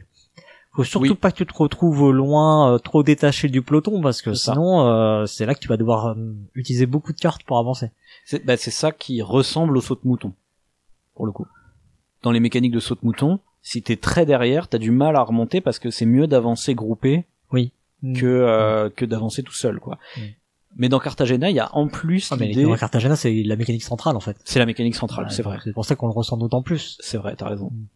Mais en plus, il y a aussi le côté j'avance jusqu'à un certain symbole, ça a une particularité, et c'est peut-être ça qui donne la, la sensation de gestion de main. C'est que si je joue la carte A, puis B, puis C, c'est pas la même chose que si je joue la carte C, puis Ouais. B, puis A. Puisque j'avance jusqu'- jusqu'à un symbole, donc euh, tu vois, si je les joue dans l'ordre, c'est pas bien en fait. Mm. Enfin, dans l'ordre où ils sont sur la piste. Il faut au contraire que je les joue dans le désordre pour sauter des cases. tu vois. Mm. Complètement. Donc ça c'est super bien, hein, super malin en fait comme mécanique. Et c'est donc le truc principal euh, sur lequel on va baser notre analyse et observer les ascendants et les descendants. Petit point intéressant, euh, j'ai remarqué sur Board Game Geek qu'il y avait une mécanique qui s'appelait, euh, je vais le dire avec un accent pourri, ressource to move. C'est-à-dire que ça représente des jeux où tu payes une ressource, donc ça peut être une carte hein, dans Cartagena, pour te déplacer. Mhm. Et ça, je trouve ça intéressant parce qu'ils disent que ça donne la sensation que c'est comme si c'était un, un genre de carburant, tu vois. Ouais, ouais, effectivement. Oui, quelque chose que tu payes pour avoir le droit d'avancer, tu vois. On en reparlera, mais je trouve qu'il y a une autre sous-branche qui ressemble un peu à Cartagena qui fait, qui fait penser aux resources to move, là. Mhm, ouais. Très bien. Voilà. Et ben euh, voilà donc pour les, les aspects mécaniques. Euh, en termes de thématique, qu'est-ce que t'en penses, professeur, de cette thématique euh, que t'as quasi occultée euh, à la description du jeu? Alors, disons que quand on y joue, on en a un peu rien à foutre. Bah on oublie, on oublie quand même le côté pirate, etc. Quoi, parce Oui. que euh, Mais en fait, moi, je pensais que c'était juste des prisonniers. Euh, et en fait, moi, j'ai, chez moi, j'ai la version euh, Ravensburger, où là, c'est beaucoup plus clair que c'est des pirates, et parce que je crois qu'ils s'échappent pas de quelque part dans, dans un truc euh, c'est qu'ils sont dans une jungle euh, dans la version Ouais. Ravensburger. Et je crois qu'en fait, ils- c'est plus genre, ils ont viennent de trouver un trésor, Et genre ils courent pour euh, être les seuls à aller dans le bateau et abandonner les autres sur l'île. euh, tu Du vois, coup c'est le c'est le Cartagena 3 et demi en fait. Du coup. c'est un peu ça. c'est ouais. le après qu'ils aient trouvé Ouais. le trésor. et avant qu'il mais il y a déjà plus ou moins une mutinerie hein, donc, euh. mais euh, sinon ouais euh, assez intéressant qu'on joue des prisonniers qui s'évadent c'est pas commun comme thématique mais euh, on est d'accord c'est complètement euh, c'est pas un jeu allemand mais c'est complètement à l'allemande tu sais c'est les thèmes plaqués un peu. Ah ouais. on pourrait avoir n'importe quoi ça changerait rien quoi pas trop étonnant dans un jeu de parcours les jeux de parcours euh, souvent les thèmes on s'en fout quoi En revanche, après, enfin, quand, quand tu joues, euh, ça reste un jeu logique, tu vois. Y a pas, mais il est pas soutenu par son thème. C'est-à-dire que c'est pas très logique non plus que, en dépensant une boussole, euh, d'un seul coup, t'avances, euh, bah ouais tu vois, euh, en dépensant un crochet de, de pirate euh, ou un, plus un sabre, euh, pourquoi t'avances euh, Bon, Non, pas. Pour moi, c'est plus un, un truc cosmétique qu'une mécanique, tu vois, Ouais. qu'une thématique. C'est Ouais. pas, c'est pas si logique que ça, je trouve. Non, mais c'est ce que je veux dire, c'est pas la, c'est pas le thème qui fait que c'est logique, mais le jeu, lui, il reste logique dans dans son approche. C'est tellement simple que. Oui, voilà. ouais. Mais tu vois, pa- pareil, relativement à cette thématique, il y a rien mécaniquement qui rappelle que t'es un prisonnier en train de s'échapper. T'as pas spécialement euh, l'impression de, Non, non. de te faire courser, de trucs comme ça. Non, Ouais. bah il y a juste. euh, C'est pareil. Au, au final, le, le, le radeau que t'es censé atteindre, la chaloupe là, euh, il y a pas un nombre de places limité. Il y a juste euh, qu'il y a qu'une équipe en gros qui pourra euh, partir entre guillemets. Oui, c'est juste ça. Un peu comme dans Alcatraz où euh, c'est un jeu où euh, effectivement il y a plusieurs joueurs qui vont s'échapper, tu vois, Mhm. mais mais pas tout le monde. C'est un peu ça l'idée euh, qui, est, qui est soulignée dans le jeu, quoi. Mais... Ouais. Et si vous avez vraiment l'impression, envie d'avoir l'impression de vous échapper d'un camp, euh, jouez à Escape from Coldwitz, un jeu où vous échappez d'un camp de concentration. Ouais, d'accord. ouais. C'est un lourd. classique euh, Ouais. chez les Britanniques ce jeu. hein. D'accord. très connu. Ouais. Et c'est c'est c'est très très intéressant. euh. Ça a été fait par un militaire et tout, qui s'est vraiment échappé d'un du. Ah oui, d'accord. Ouais. Ouais, c'est lourd Donc de c'est sens, très euh, très historique, très simulationniste et tout. ouais. Donc là, là, le thème tu le ressens un peu plus quoi. Euh, bon voilà. Bon, bref, euh, un jeu qui est pas spécialement appuyé par son thème. Euh, c'est un thème qu'on va oublier, même si euh, même si on voit qu'ils ont fait des efforts. Il y a eu un Cartagena 2, 3, 4, euh, avec une histoire Ouais, qui une suit. Il y a un C'est ça lore. qui est fou, il y a un lore pour un jeu aussi euh, osef sur la thématique. quoi. Ouais. Très bien. Euh, écoute, je te propose qu'on parle un peu maintenant de ce qui a précédé la Cartagena. Oui. Alors le plus vieil ascendant euh, de Cartagena, ce serait Candyland, sorti en 1949 de Eleanor Abbott, euh, et donc euh, qui n'a rien à voir avec Robert Abbott. Euh, du coup, ça c'est un jeu de parcours. Euh, et basiquement, c'est la même mécanique de Cartagena où euh, tu, quand tu vas piocher par une couleur, tu vas avancer jusqu'à la case de cette couleur, mais sauf que c'est en mode totalement aléatoire. C'est-à-dire que tu c'est un jeu de loi quoi. Tu pioches Mhm. une carte, elle est jaune, tu avances jusqu'à la case jaune. Voilà. Mais on ne peut pas nier que c'est un, un Un ascendant. ouais. sur cette Avec euh, mécanique. le système où tu sautes les cases euh, et tout. Voilà. Ouais. Donc euh, voilà. Et, et je crois que Mad avait parlé d'un jeu qui s'appelait Saute Lapin. Euh, oui. qui en fait c'est c'est Candyland c'est l'ancêtre de Saute Lapin c'est le même jeu quoi tu vois mais elle sera peut-être déçue d'apprendre ça on, pour- on pourrait aussi parler de euh, du nanar ludique euh, qu'on a fait justement Crop Circle qui utilise cette Ah oui, il y mécanique avait un truc également comme ça dedans, ouais. voilà bon, Ouais. c'est pour rigoler là Autre ancêtre, euh, on a le lièvre et la tortue de David Parlett, donc c'est sorti en 1973, connu pour être le premier Spiel des de l'histoire. Ah oui, d'ailleurs, du coup, euh, j'avoue que je pensais pas qu'il était si vieux en réalité, parce que son Spiel est plus tardif. Ouais, c'est en 79 qu'il a eu le, le Spiel. Ouais. Et donc là, là, c'est pas forcément pour la mécanique euh, de Cartagena, de j'avance jusqu'au prochain symbole. C'est plus pour le côté, euh, c'est plus pour le côté jeu de parcours où on va avancer et on va reculer. Ouais, c'est ça, c'est qu'en fait, il y a la, il y a ce, il y a cette mécanique finalement où on recule, quoi. Et là, si on repense au truc de ressources to move là, qui, qui signifie un peu du carburant, Ouais. bah, c'est un peu ça dans les vrais la tortue, c'est-à-dire que ton carburant c'est des carottes en l'occurrence, et si tu veux recharger, il va falloir que Ouais. tu, euh, que tu- parfois que tu recules pour pouvoir euh, regagner des carottes quoi. Finalement, c'est un mix entre Candyland et euh, le lièvre et la tortue, avec plusieurs pions. C'est ça. Bon après le livret et la tortue est plus compliqué parce qu'en fait les cases sur lesquelles Ouais, t'atterris ont des effets. Il y a des effets aussi. Là, on est beaucoup plus sur le jeu de parcours. Ah, mais avec les, les mini extensions, il doit y avoir ça euh, dans, Oui, dans oui. Cartagena. Mais, mais c'est vrai que c'est un peu le, le mix des deux quoi. Bon, après, il y a, il y a Monza aussi, en- qui est un jeu pour enfants, un jeu de course. Alors, pour le coup, il, il mêle à la fois le- l'aspect course sur circuit et Mm. parcours, parce qu'en fait, il est, il, est, il est à la croisée des deux. Euh, dans Monza, on va lancer des dés. Alors, c'est pas tout à fait pareil quand même dans Monza, parce que t'es obligé d'aller vraiment case, à- case après case. Voilà. Tu lances des dés, et là, il faut vraiment que tu enchaînes les dés des bonnes couleurs, qui sont les couleurs qui se succèdent dans manche. Donc c'est un peu la mécanique à l'envers, c'est-à-dire c'est t'avances pas jusqu'en sautant des cases jusqu'à la couleur. C'est pour chaque case, il faut que tu aies la bon couleur symbole. Ouais, pour avoir le droit d'y aller. c'est ça.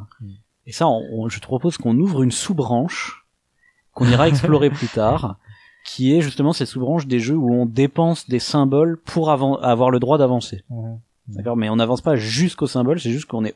Il y a aussi cette histoire de symbole, mais c'est dans l'autre sens, quoi. On doit dépenser des symboles pour avancer d'une case. Donc ça c'est un jeu qui est donc Monza c'est un jeu qui est paru en 2000 et c'est un jeu de Jürgen euh, Grunau.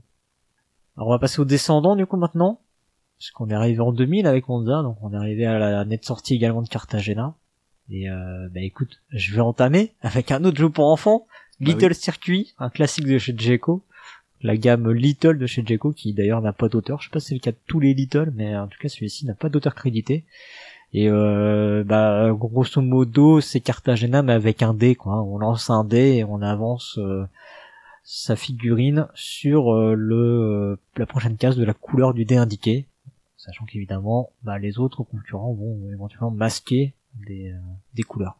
Voilà. C'est, c'est Candyland un peu plus, du coup.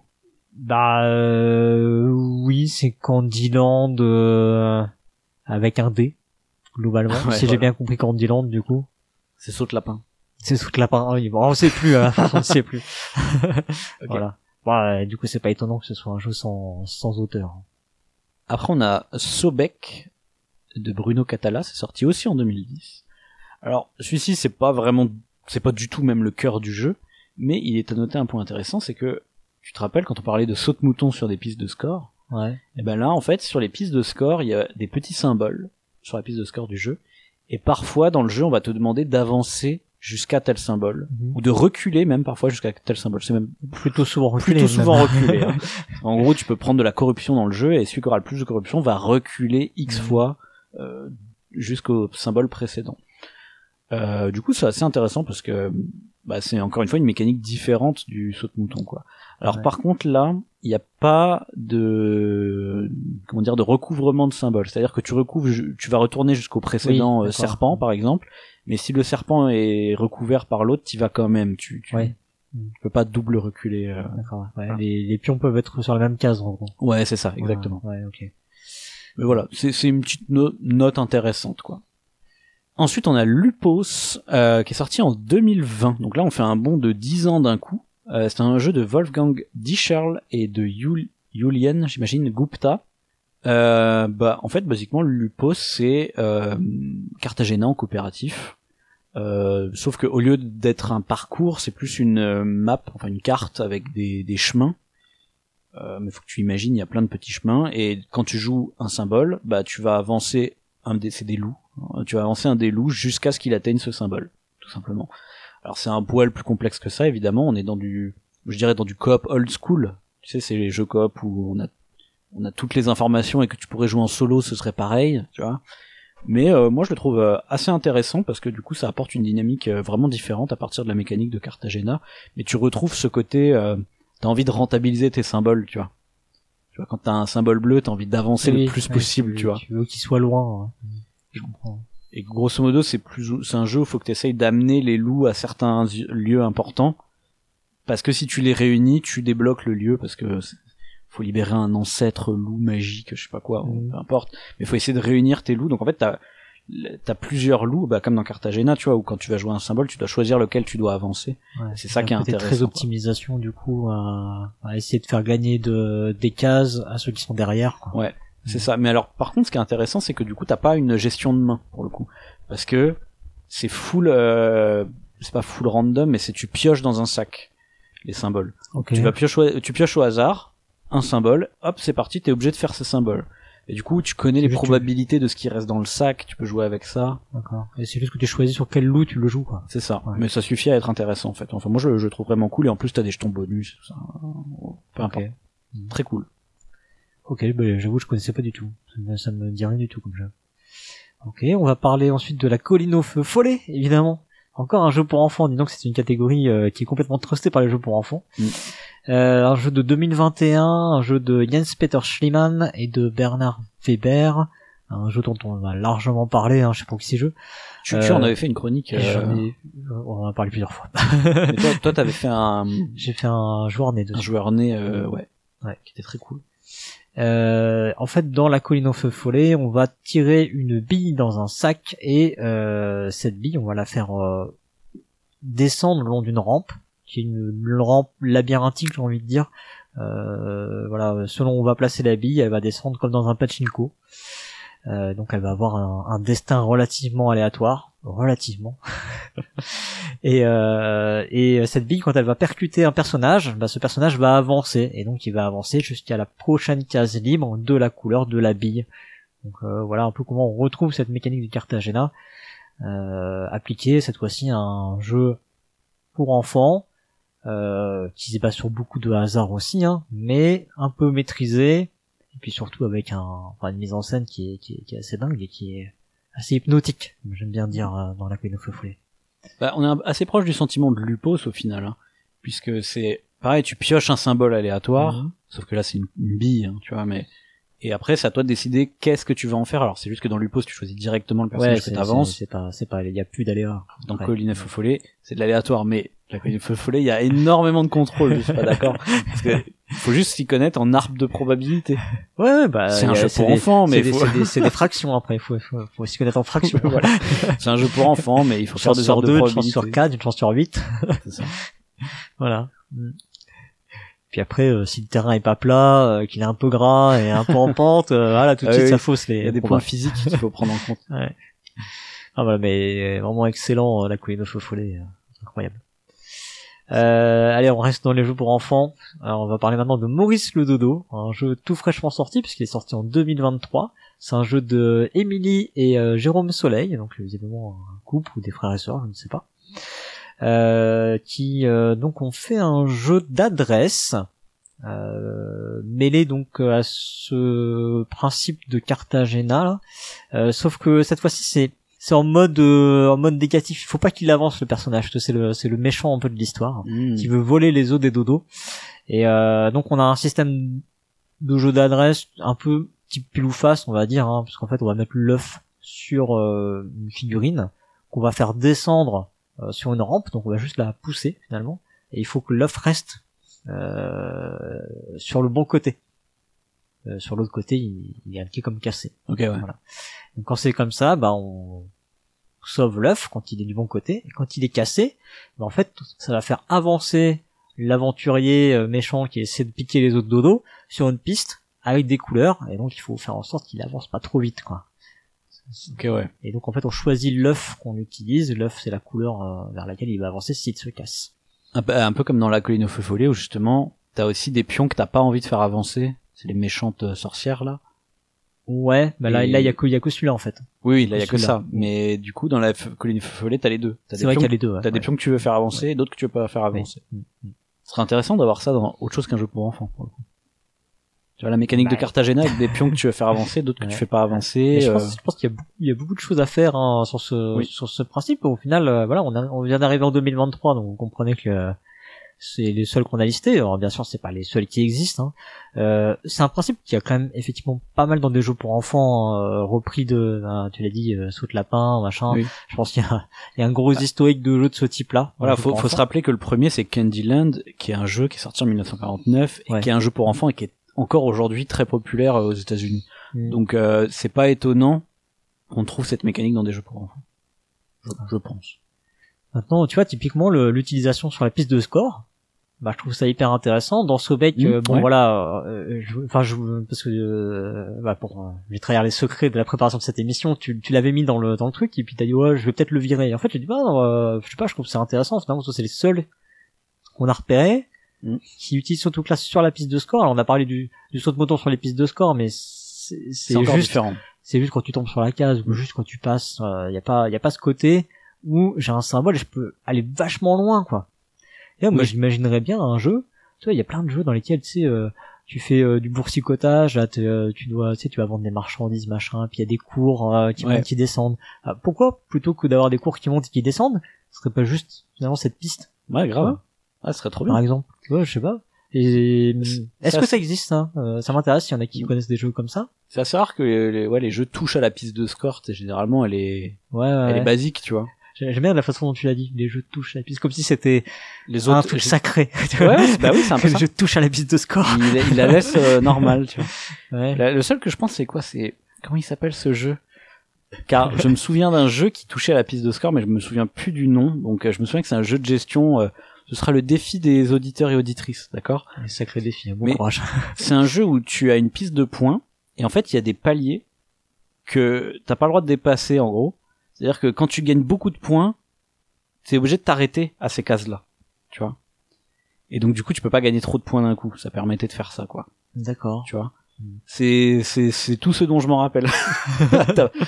Non voilà. mais n'empêche, un c'est truc comme ça. C'est suffisamment original du coup Voilà. pour que si quelqu'un y a joué parmi nos auditeurs auditrices, Ils s'en souviennent. le retrouver peut-être. C'est c'est un genre de jeu de gestion avec des des trucs à l'allemande euh, basiques euh, à la con comme ça. Bon, voilà, fin, fin de la parenthèse. C'était le petit défi de faire ton grand jeu. Ouais, ok. Et alors tout à l'heure, tu te rappelles, on a ouvert une sous-branche des jeux où Complètement. on oui. dépense des symboles pour avancer euh, Sur la euh, prochaine case. Quoi. sur les prochaines, là où les prochaines cases. Ouais. Eh ben, on va, on va explorer très rapidement cette branche avec euh, quelques jeux que je te propose de, de regarder. Donc déjà, il y a euh, Les Corbeaux d'Odin, qui est sorti en 2002 de Thorsten Gimler.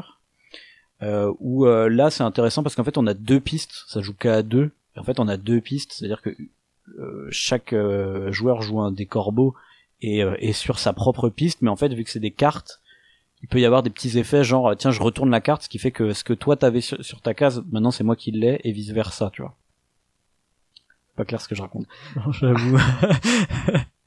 t'as des Là, cartes là, là, il a vu mon regard. t'as des cartes et genre en haut de la carte le haut de la carte c'est ta piste et le bas Ouais. de la carte c'est ma piste Ah d'accord. et elles sont posées comme ça sur la table Ok d'accord. Euh, donc, C'est les coup- cartes qui font la piste. Ok d'accord. c'est ça c'est les cartes qui font la piste et du coup des fois je vais pouvoir les les inverser les retourner voilà c'est des trucs comme Et donc ça il faut que tu aies les symboles pour avancer sur la piste. Donc du coup Voilà. tu peux switcher les symboles et euh, Voilà. mettre un... Mais surtout, il y a un truc intéressant, c'est que là, c'est encore une fois, c'est un peu l'inverse de Cartagena. C'est que si t'as plusieurs fois le même symbole d'affilée et que tu joues genre une montagne et qu'il y a trois montagnes d'affilée, bah t'avances de trois cases d'un coup. Ah d'accord. Donc là, tu Bah, sautes des cases ouais, si elles sont ouais. identiques, tu vois. Ok. ouais. Là, c'est plus la construction de la piste. Ok. Ah, tu vois, là, on est dans un truc euh, proche de Cartagena, mais Euh, fait un- d'une manière un petit peu à différente. l'envers, ouais. Un peu à l'envers, ouais. D'accord. Ouais, c'est rigolo. Très bien. Après, il y a, il y a Lewis et Clark.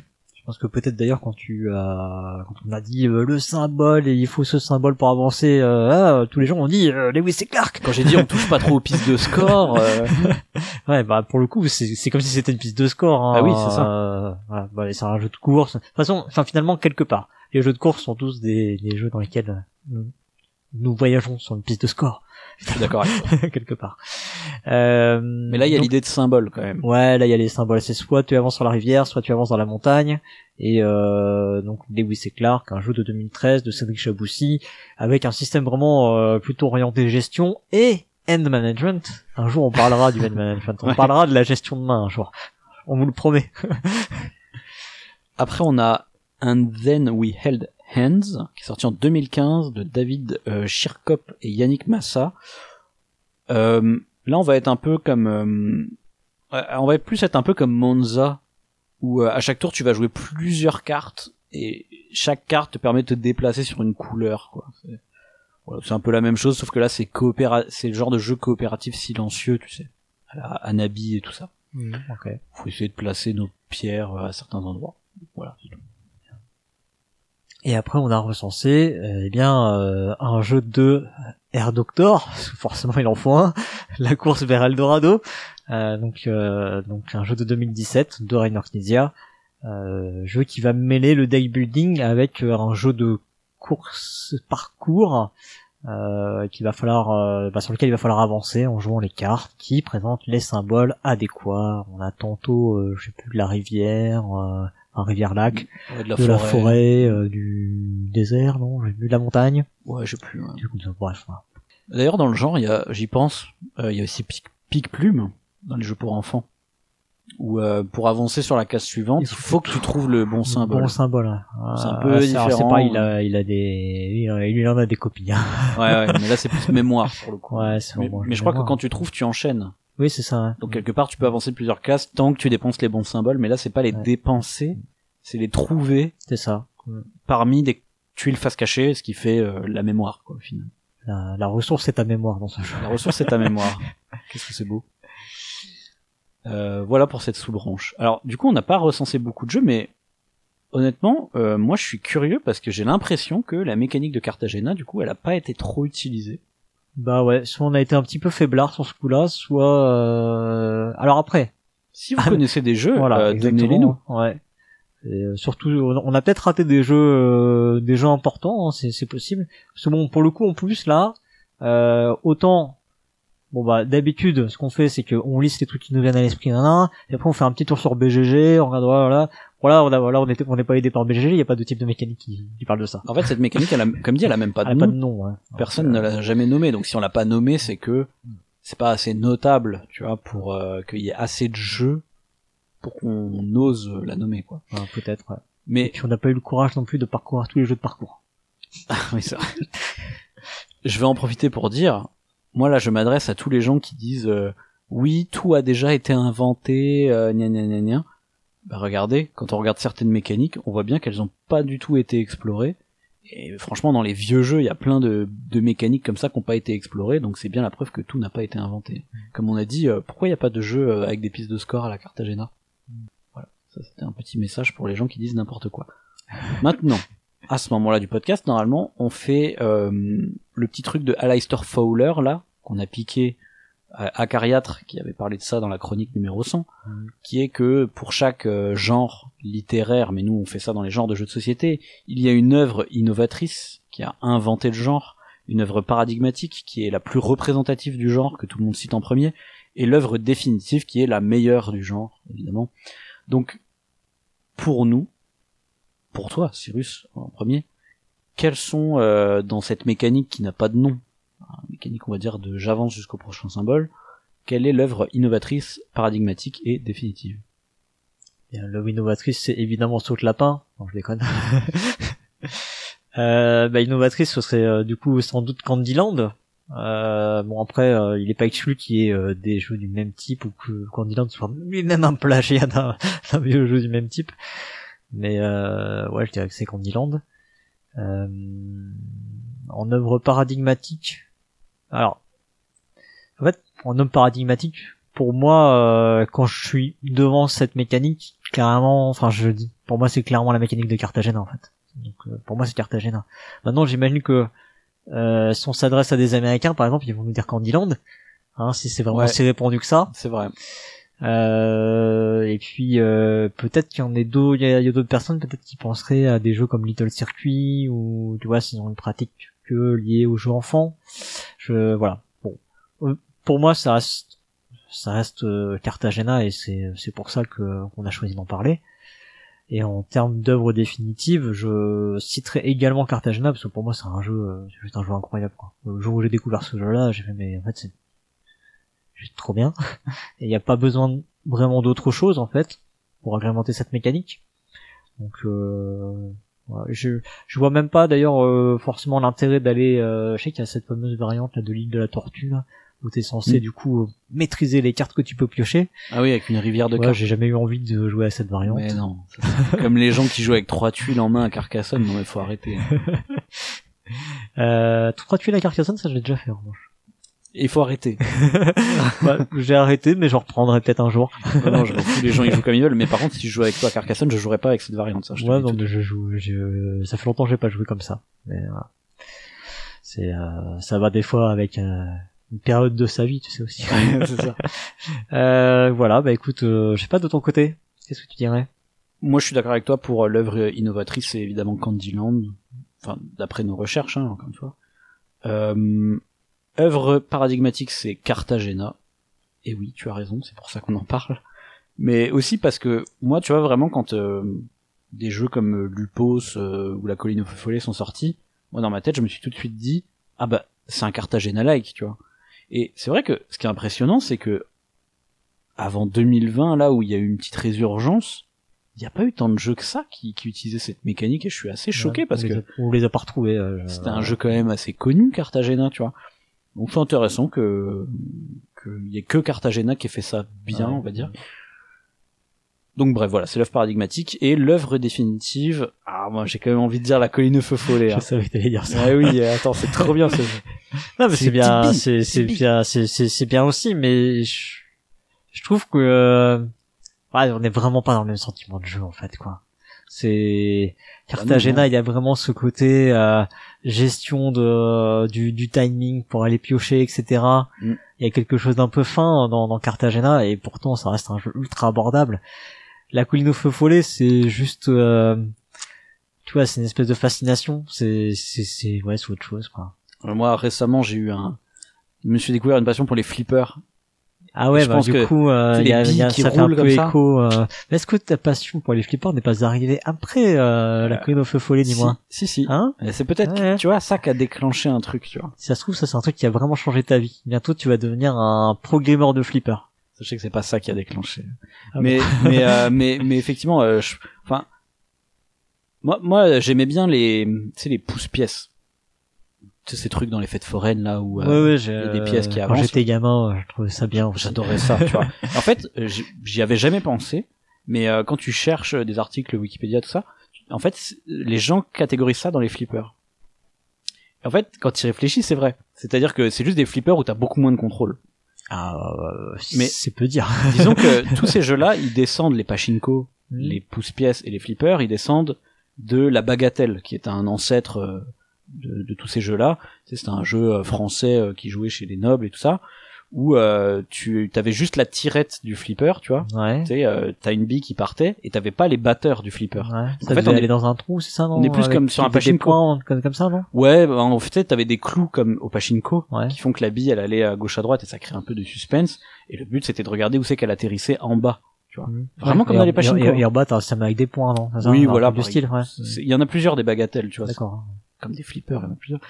mais mais c'est c'est l'idée, ouais. Mm. Et, et donc du coup, de ça a dérivé tous ces jeux-là. Alors je trouve que le meilleur c'est les flippers parce que c'est quand même là où il y a le plus de contrôle. Mais tu vois, la colline au feu follet, c'est super intéressant parce que vu que tu choisis où c'est que ça atterrit, euh, ça démarre plutôt, mais. ça, pardon, c'est que ça démarre, ça crée un truc de probabilité que moi j'adore. Et puis en plus tu peux aller tellement loin dans la réflexion avec ce côté euh, combien de billes, qu'est-ce qui reste comme couleur dans le sac. Mm. Et du coup, là, tu commences à réfléchir à la mécanique de Cartagena. À te dire, ok, le bleu, c'est bien par ici, parce que la sorcière méchante, elle avance pas beaucoup en bleu, mais la sorcière gentille, elle avance Mm. beaucoup. Et tout, donc, en, tout en étant quand même du ressort de l'intuitif en réalité, parce que c'est pas non plus des probabilités, tu vas calculer à la ouais, précision, ça. voilà. ça. Je ramène quand même le, le discours des bons côtés, parce qu'après les gens ils vont croire que t'aimes les jeux calculatoires. Non, non, j'aime pas ça. mais du coup, ouais, t'es, t'es, t'es, dans ce truc, ouais, de, de mélange entre du feeling et du Cartagena, je trouve, tu vois. Et donc, ça que j'aime bien. Mais je suis d'accord que le ressenti est différent. Du coup, moi, je préfère le ressenti de la colline ouais, c'est c'est là que ça devient Ouais. très personnel. On va pas se mentir. Le deuxième jeu derrière, c'est Cartagena, pour moi. Bien, ça va alors. Wally voilou. Eh ben, je te propose qu'on passe à la partie euh, sur l'auteur maintenant. Léo, Ok. Léo Colovin.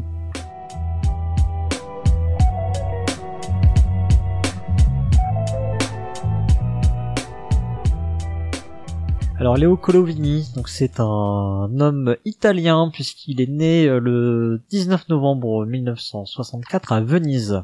C'est notre premier auteur euh, italien. C'est non. Parce que, alors j'ai j'ai j'ai Ah fait, non, a fait je me suis ouais je me on a fait on a fait Dominion donc on a Oui. fait Vaccarino. Ouais. Et euh, moi aussi je l'avais zappé quand euh, quand j'ai dit j'ai donné des petits indices. C'est vrai. Bon allez euh, oui c'est un auteur dont on a encore euh, pas fait la nationalité et puis là, je fais ah si merde. Oui, c'est vrai qu'on avait fait Dominion. Ok. Euh, donc si si ouais on a déjà fait un italien. Euh, donc euh, Léo Colovini. Alors j'ai fait une petite chronologie. Hein, j'ai récupéré des informations à gauche à droite et je refais une chronologie parce que euh, bah, j'ai j'ai pas tout trouvé au même endroit en tout cas. Euh, donc j'espère que c'est à peu près juste. Euh, donc il aurait rencontré Alex Randolph entre 10 et 12 ans. Ça c'est pareil, hein, ça dépend. Alors à chaque fois c'est des sources qui sont de lui-même quand même. C'est des interviews, mais un coup il dit 10, un coup il dit 11, un coup il dit 12. Ah ouais. les, les dernières interviews ont l'air de se focaliser sur 11. Donc voilà, on va dire. Bref, entre 10 et 12 ans, euh, dans un cercle d'échecs. En gros, il était dans un club d'échecs à Venise et donc il aurait rencontré euh, Alex Randolph là-bas.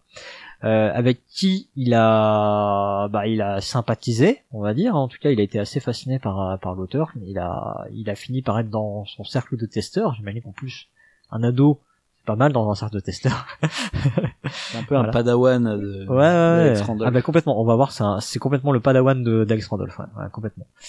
Euh, alors il a il a créé un premier jeu avec Alex Randolph qui n'a pas trouvé euh, éditeur, mais il en a fait un second qui a fini par trouver éditeur et donc c'est un jeu qui est paru en 1986 qui s'appelle Mon Dragon en français, c'était Dragonfels. Euh, puis il a créé toujours avec Alex Randolph euh, Intrigue à Venise, qui est un jeu quand même euh, hyper connu puisque c'est un jeu qui a été vendu même en supermarché, c'était un jeu MB hein, si je dis pas de bêtises. Mm, ouais. Un jeu qui est paru en 1988.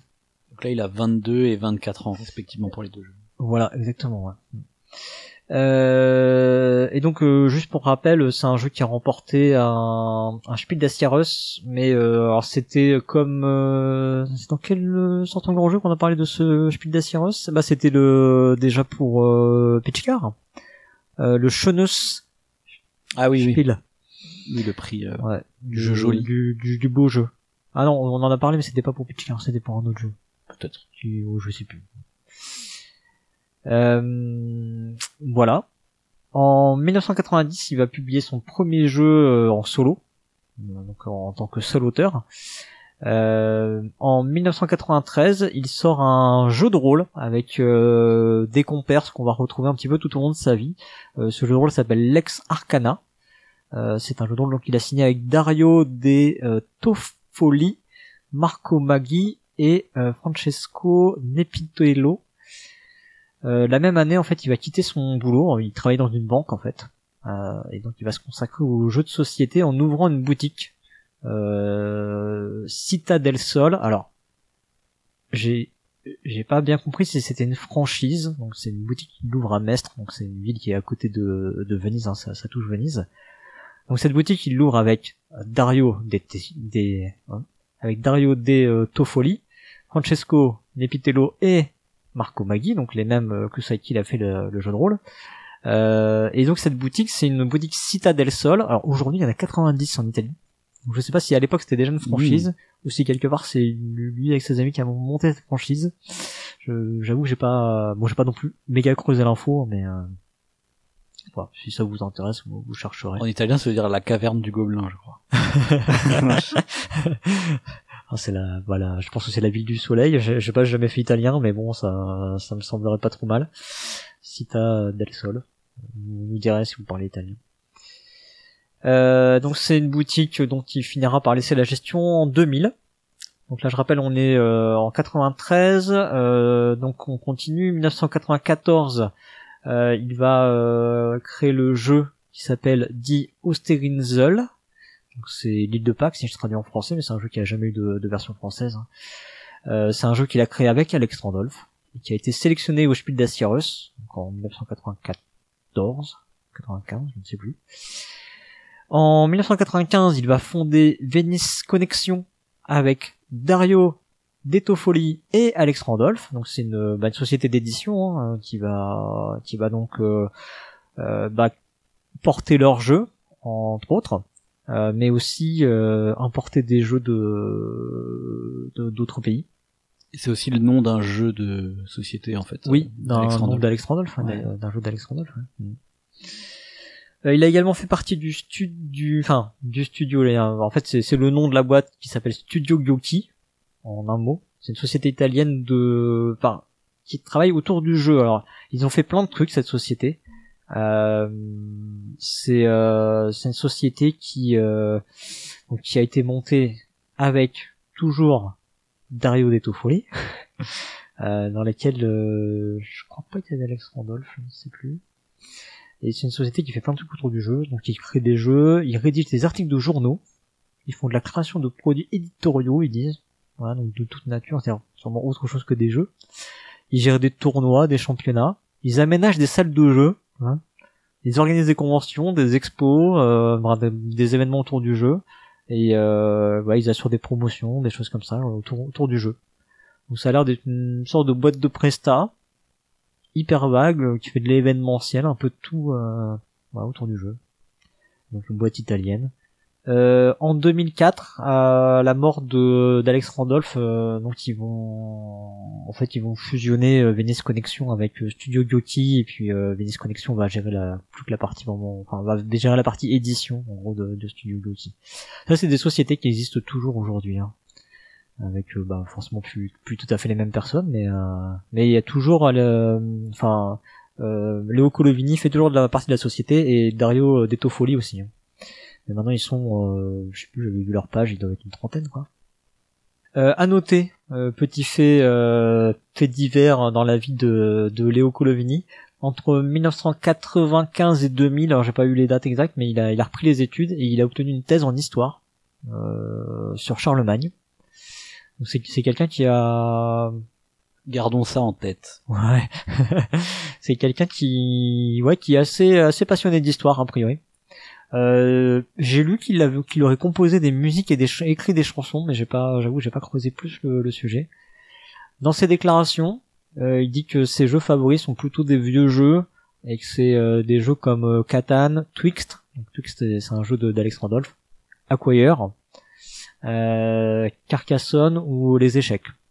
Il a gardé sa passion pour les échecs depuis tout petit. Euh, voilà, il dit que bah il dit lui-même hein, que c'est un grand adorateur de d'Alex Randolph. Hein, tu disais c'est son padawan, c'est c'est complètement ça. Il a vraiment euh, enfin, été complètement dans le sillage d'Alex Randolph. Et euh, il dit que euh, voilà, s'il devait en citer un deuxième, euh, ce serait Wolfgang Kramer, euh, son, son, son, son préféré entre guillemets. Donc il y a, il y, a, y a quelque chose. Hein, on va étudier après sa ludographie, mais on va voir qu'il y a quelque chose quand même. Voilà. Je conclurai juste en disant que c'est, enfin, Léo Colovini, c'est vraiment un acteur majeur du monde du jeu en Italie. Euh, on le voit avec les sociétés qui ont été créées, euh, ses productions de jeux. euh, enfin, c'est quelqu'un qui est vraiment très actif en fait. Et je pense que c'est quelqu'un qui a vraiment tiré le milieu du jeu de société très haut euh, en Italie. hein. Je pense que c'est quelqu'un qui a été à l'initiative de beaucoup de choses. Peut-être plus encore son, son ami euh, Dario euh, De Toffoli, qui est peut-être un peu plus dans l'ombre pour le coup. Mais c'est le sentiment que ça m'a donné en lisant un, un petit peu diverses choses autour de Léo Colovini. Voilà, je sais pas si t'as une réaction déjà toi par rapport à, à ce parcours. Ouais, puis en termes, en termes, en fait, en termes d'autorat, je pense que c'est un des plus vieux auteurs italiens. euh, tu vois, t'as as eu Alex Randolph qui était là aussi. Ouais. En fait, il était pas d'origine italienne. Donc euh, lui, euh, c'est comme si Alex Randolph avait semé une graine, tu vois, en Italie, et c'est Leo Colevini qui était son apprenti et qui, qui l'a qui l'a fait pousser cette graine. Et ensuite, bah t'as eu toute l'école italienne avec. euh, alors maintenant, on, y- on pense surtout aux jeux de gestion, Ouais, sais, avec euh, Simone Luciani. Euh, euh, les Architeco, David- euh, David Tursi, tout quand on retrouve pas leur nom. Oui, Architeco, oui, oui, c'est voilà. c'est ça, voilà. Toute cette team-là. Et, euh, et du coup, euh, qui, qui ont finalement un style très différent de Léo Colovini. Hein, Oui, oui, pour le coup, oui. Ouais, euh, Léo Colovini, euh, c'est clairement un héritier de l'école allemande. hein. On va, on va le voir dans sa ludographie. Voilà. euh, mais- Mais oui, tout à fait. Euh, bah du coup, on, on attaque la ludographie. Après, d'au- d'aucuns te diraient que Luciani et tout ça, c'est des jeux à l'allemande aussi. Ouais, ouais, ouais, oui, oui, oui, oui, oui. Alors euh, ouais, je pense à l'école allemande de des, Des- années des 90, années 90, euh, voilà. 80, 90. ouais. Pour ça, faut préciser. C'est vrai, tu as raison. Tu as raison, tu as raison. Euh, donc sa ludographie. Bon, ce qu'on peut dire déjà, c'est qu'il a une, il a plus d'une centaine de jeux à son actif, hein, l'air de rien. Ça aussi, c'est comme Randolph. Ouais. Ouais. Bah tu vois, euh, très sincèrement, je pensais pas, je pensais pas qu'il en avait autant. Euh.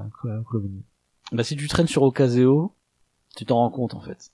Tu tu te rends compte qu'il y a plein de vieux jeux qui sont revendus, tu sais, euh, si tu traînes sur Ocaseo comme moi, à regarder que des gens qui revendent des jeux des années 90 ou 2000, euh, tu vas te rendre compte qu'en fait, il y a plein de vieux jeux euh, comme ça euh, de Alex Randolph ou de Léo Colovini ou de Sid Saxon, tu vois, qui sont revendus parce qu'en fait, c'est pas forcément des bons jeux, tu vois. C'est-à-dire que sur la centaine de jeux, c'est un peu comme Alex Randolph, en fait, il a fait pas mal de jeux qui sont pas très bons, ou, du moins qui ont pas des bonnes notes sur BGG, Mhm.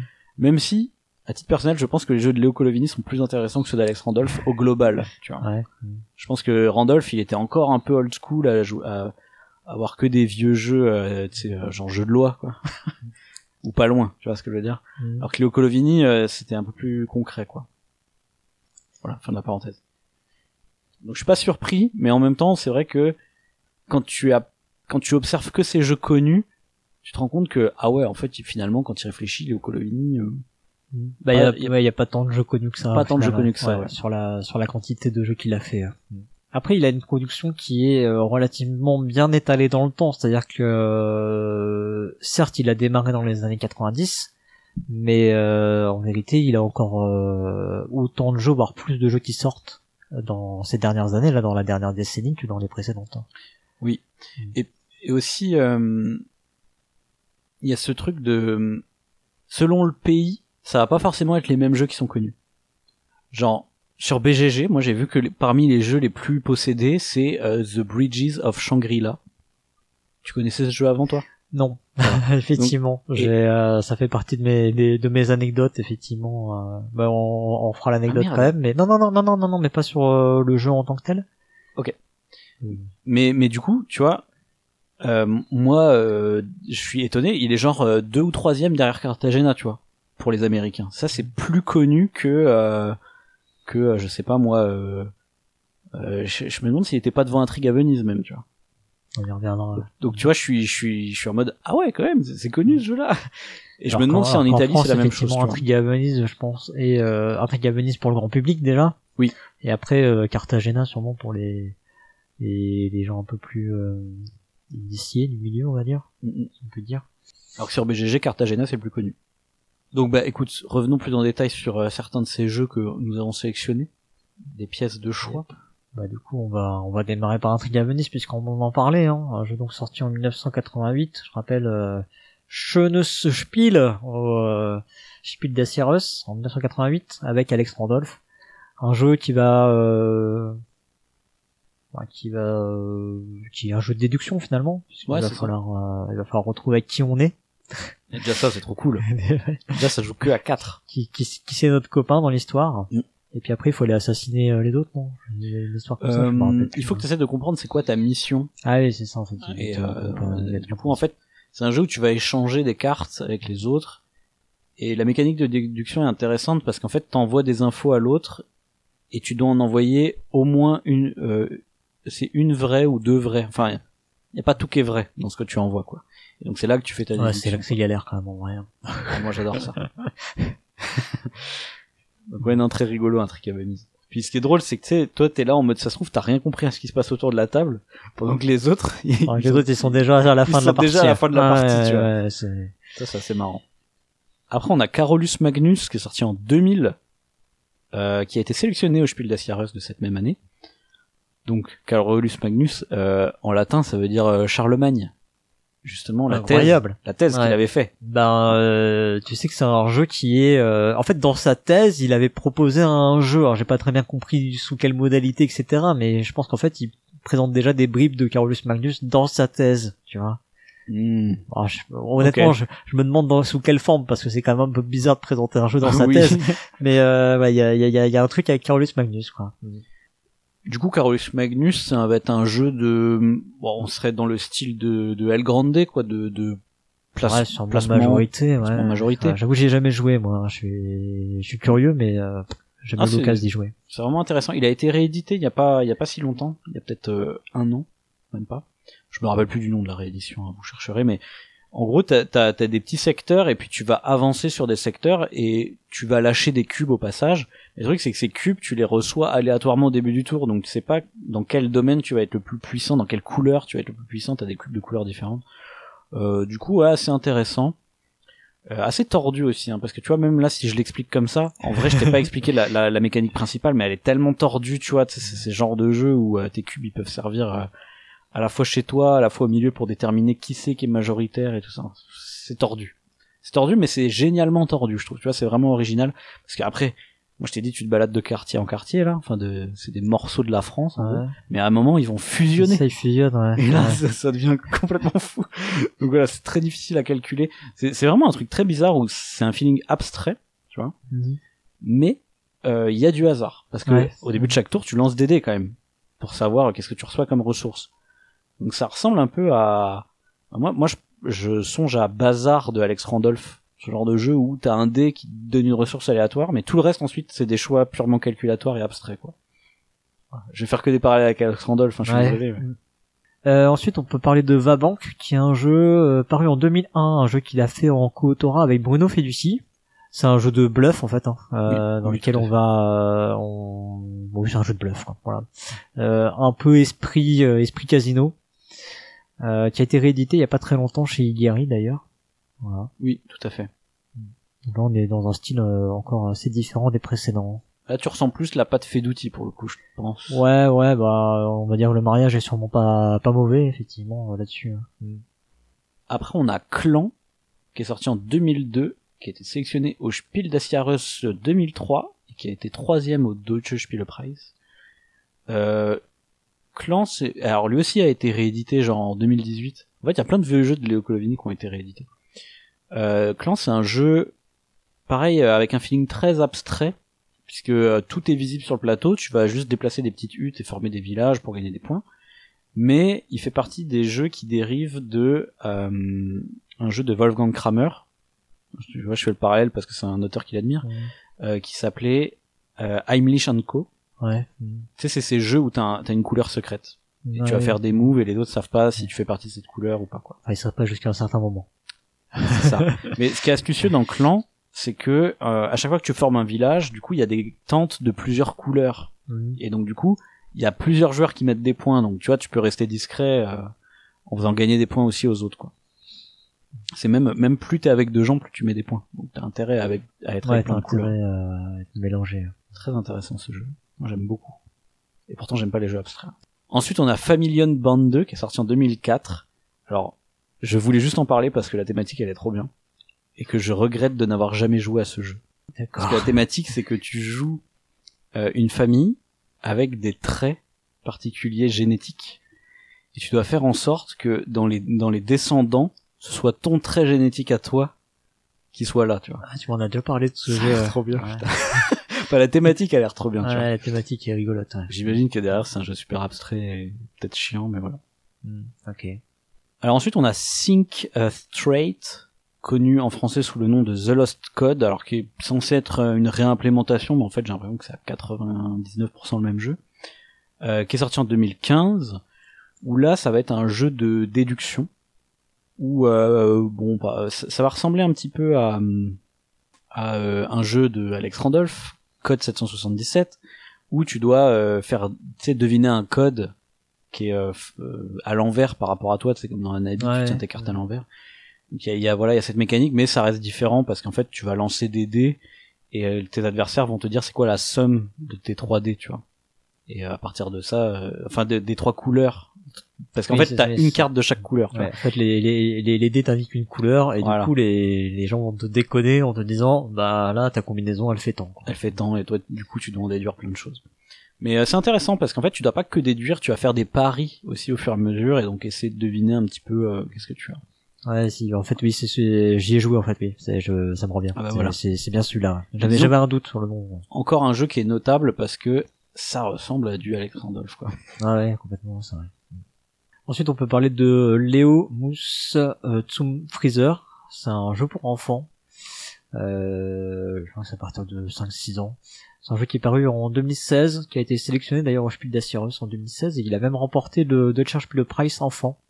Euh, C'est un système. Alors, il y a- c'est un jeu de, c'est un memory. Il y a, il y a, il y a une mécanique de memory dedans. Euh, ce qui est marrant, c'est que euh, c'est un genre de die and retry. C'est-à-dire qu'en fait, tu vas essayer une première fois, tu vas sûrement pas y arriver, tu vas réessayer. Vous verrez que la mémoire du coup va rentrer en jeu. Et, euh, et et t'as plusieurs essais comme ça jusqu'à ce que bah, ton lion, Léo, le lion, soit tellement, euh, enfin, il y ait tellement de temps qu'il soit passé que euh, sa crinière est tellement longue qu'il peut même plus aller chez le coiffeur. quoi. Voilà. Le but, c'est d'amener le, le lion chez le coiffeur. Euh, et le principe, je crois que c'est que t'as as des cartes en main et en gros tu vas dire bah je joue cette carte là. C'est un jeu coopératif. Hein. Euh, c'est un 3 jaune. Donc t'avances de trois cases et tu retournes la case et si la case est jaune, tu peux continuer. D'accord? Tu Ah. retournes les un 3 jaune. Hein. Donc, du coup, la première fois, c'est c'est complètement du pif, quoi, tu vois, hein. évidemment. Mais euh, les fois d'après, euh, il faut que tu aies à la fois la bonne carte et que tu tombes sur la bonne case. Hmm. Voilà. J'aime bien l'idée du Die and Retry. Euh, Ouais. ça fait penser à Tragedy Looper. Et ça fait penser aussi à euh, Kuzuka, qui est un jeu de Léo Colovini. En fait, il a repris ce principe de Die and Retry dans un jeu coopératif aussi, qui est Mhm. plutôt pour adultes, euh, qui qui est euh, dans le but du, enfin, le- dans, dans ce jeu, il faut essayer de s'échapper d'un zoo. Ok. Si, euh, si vous suivez un peu Flavien, il en a parlé pas mal. je crois qu'il en a fait un. T'as joué à quoi? Le le Kuzuka, je crois. Je sais plus. Euh, c'est plutôt rigolo. Il y a un, il y a un côté où il faut deviner un peu ce que les autres ils ont dans leurs mains en fait, parce qu'on fait un espèce de pari collectif. Hmm. C'est euh, c'est plutôt malin Kuzuka. Et il y a y a ce principe de die and retry parce que bah la première fois tu vas peut-être pas aller très loin, mais si plus tu vas loin et plus t'as des des bonus pour les coups d'après en gros. que D'accord, d'accord. Un truc un peu comme ça. Voilà. Et alors pourquoi je parlais de Kuzuka? Parce que euh, d'un peu ces jeux majeurs dont on a parlé, hormis euh, Fallen Band 2 que J'avais juste envie de caler. il fallait juste le caser. Euh, bah, il y a des jeux donc qui vont réexploiter ce principe où on va avancer comme ça sur une case avec une couleur, Enfin, un peu euh, voilà cette mécanique qu'on a euh, qu'on a choisi aujourd'hui. Kuzuka en fait partie. Euh, Il y, a, il y a ce principe là, mais il y a aussi Atlantis qui est un jeu qui est très proche de Cartagena. Euh, c'est juste on va dire euh, le niveau de complexité au-dessus. Il y a, y des tuiles qui vont s'en aller, des choses comme ça. Donc euh, je, me, je me rappelle plus précisément, mais j'avais bien aimé euh, ma découverte d'Atlantis.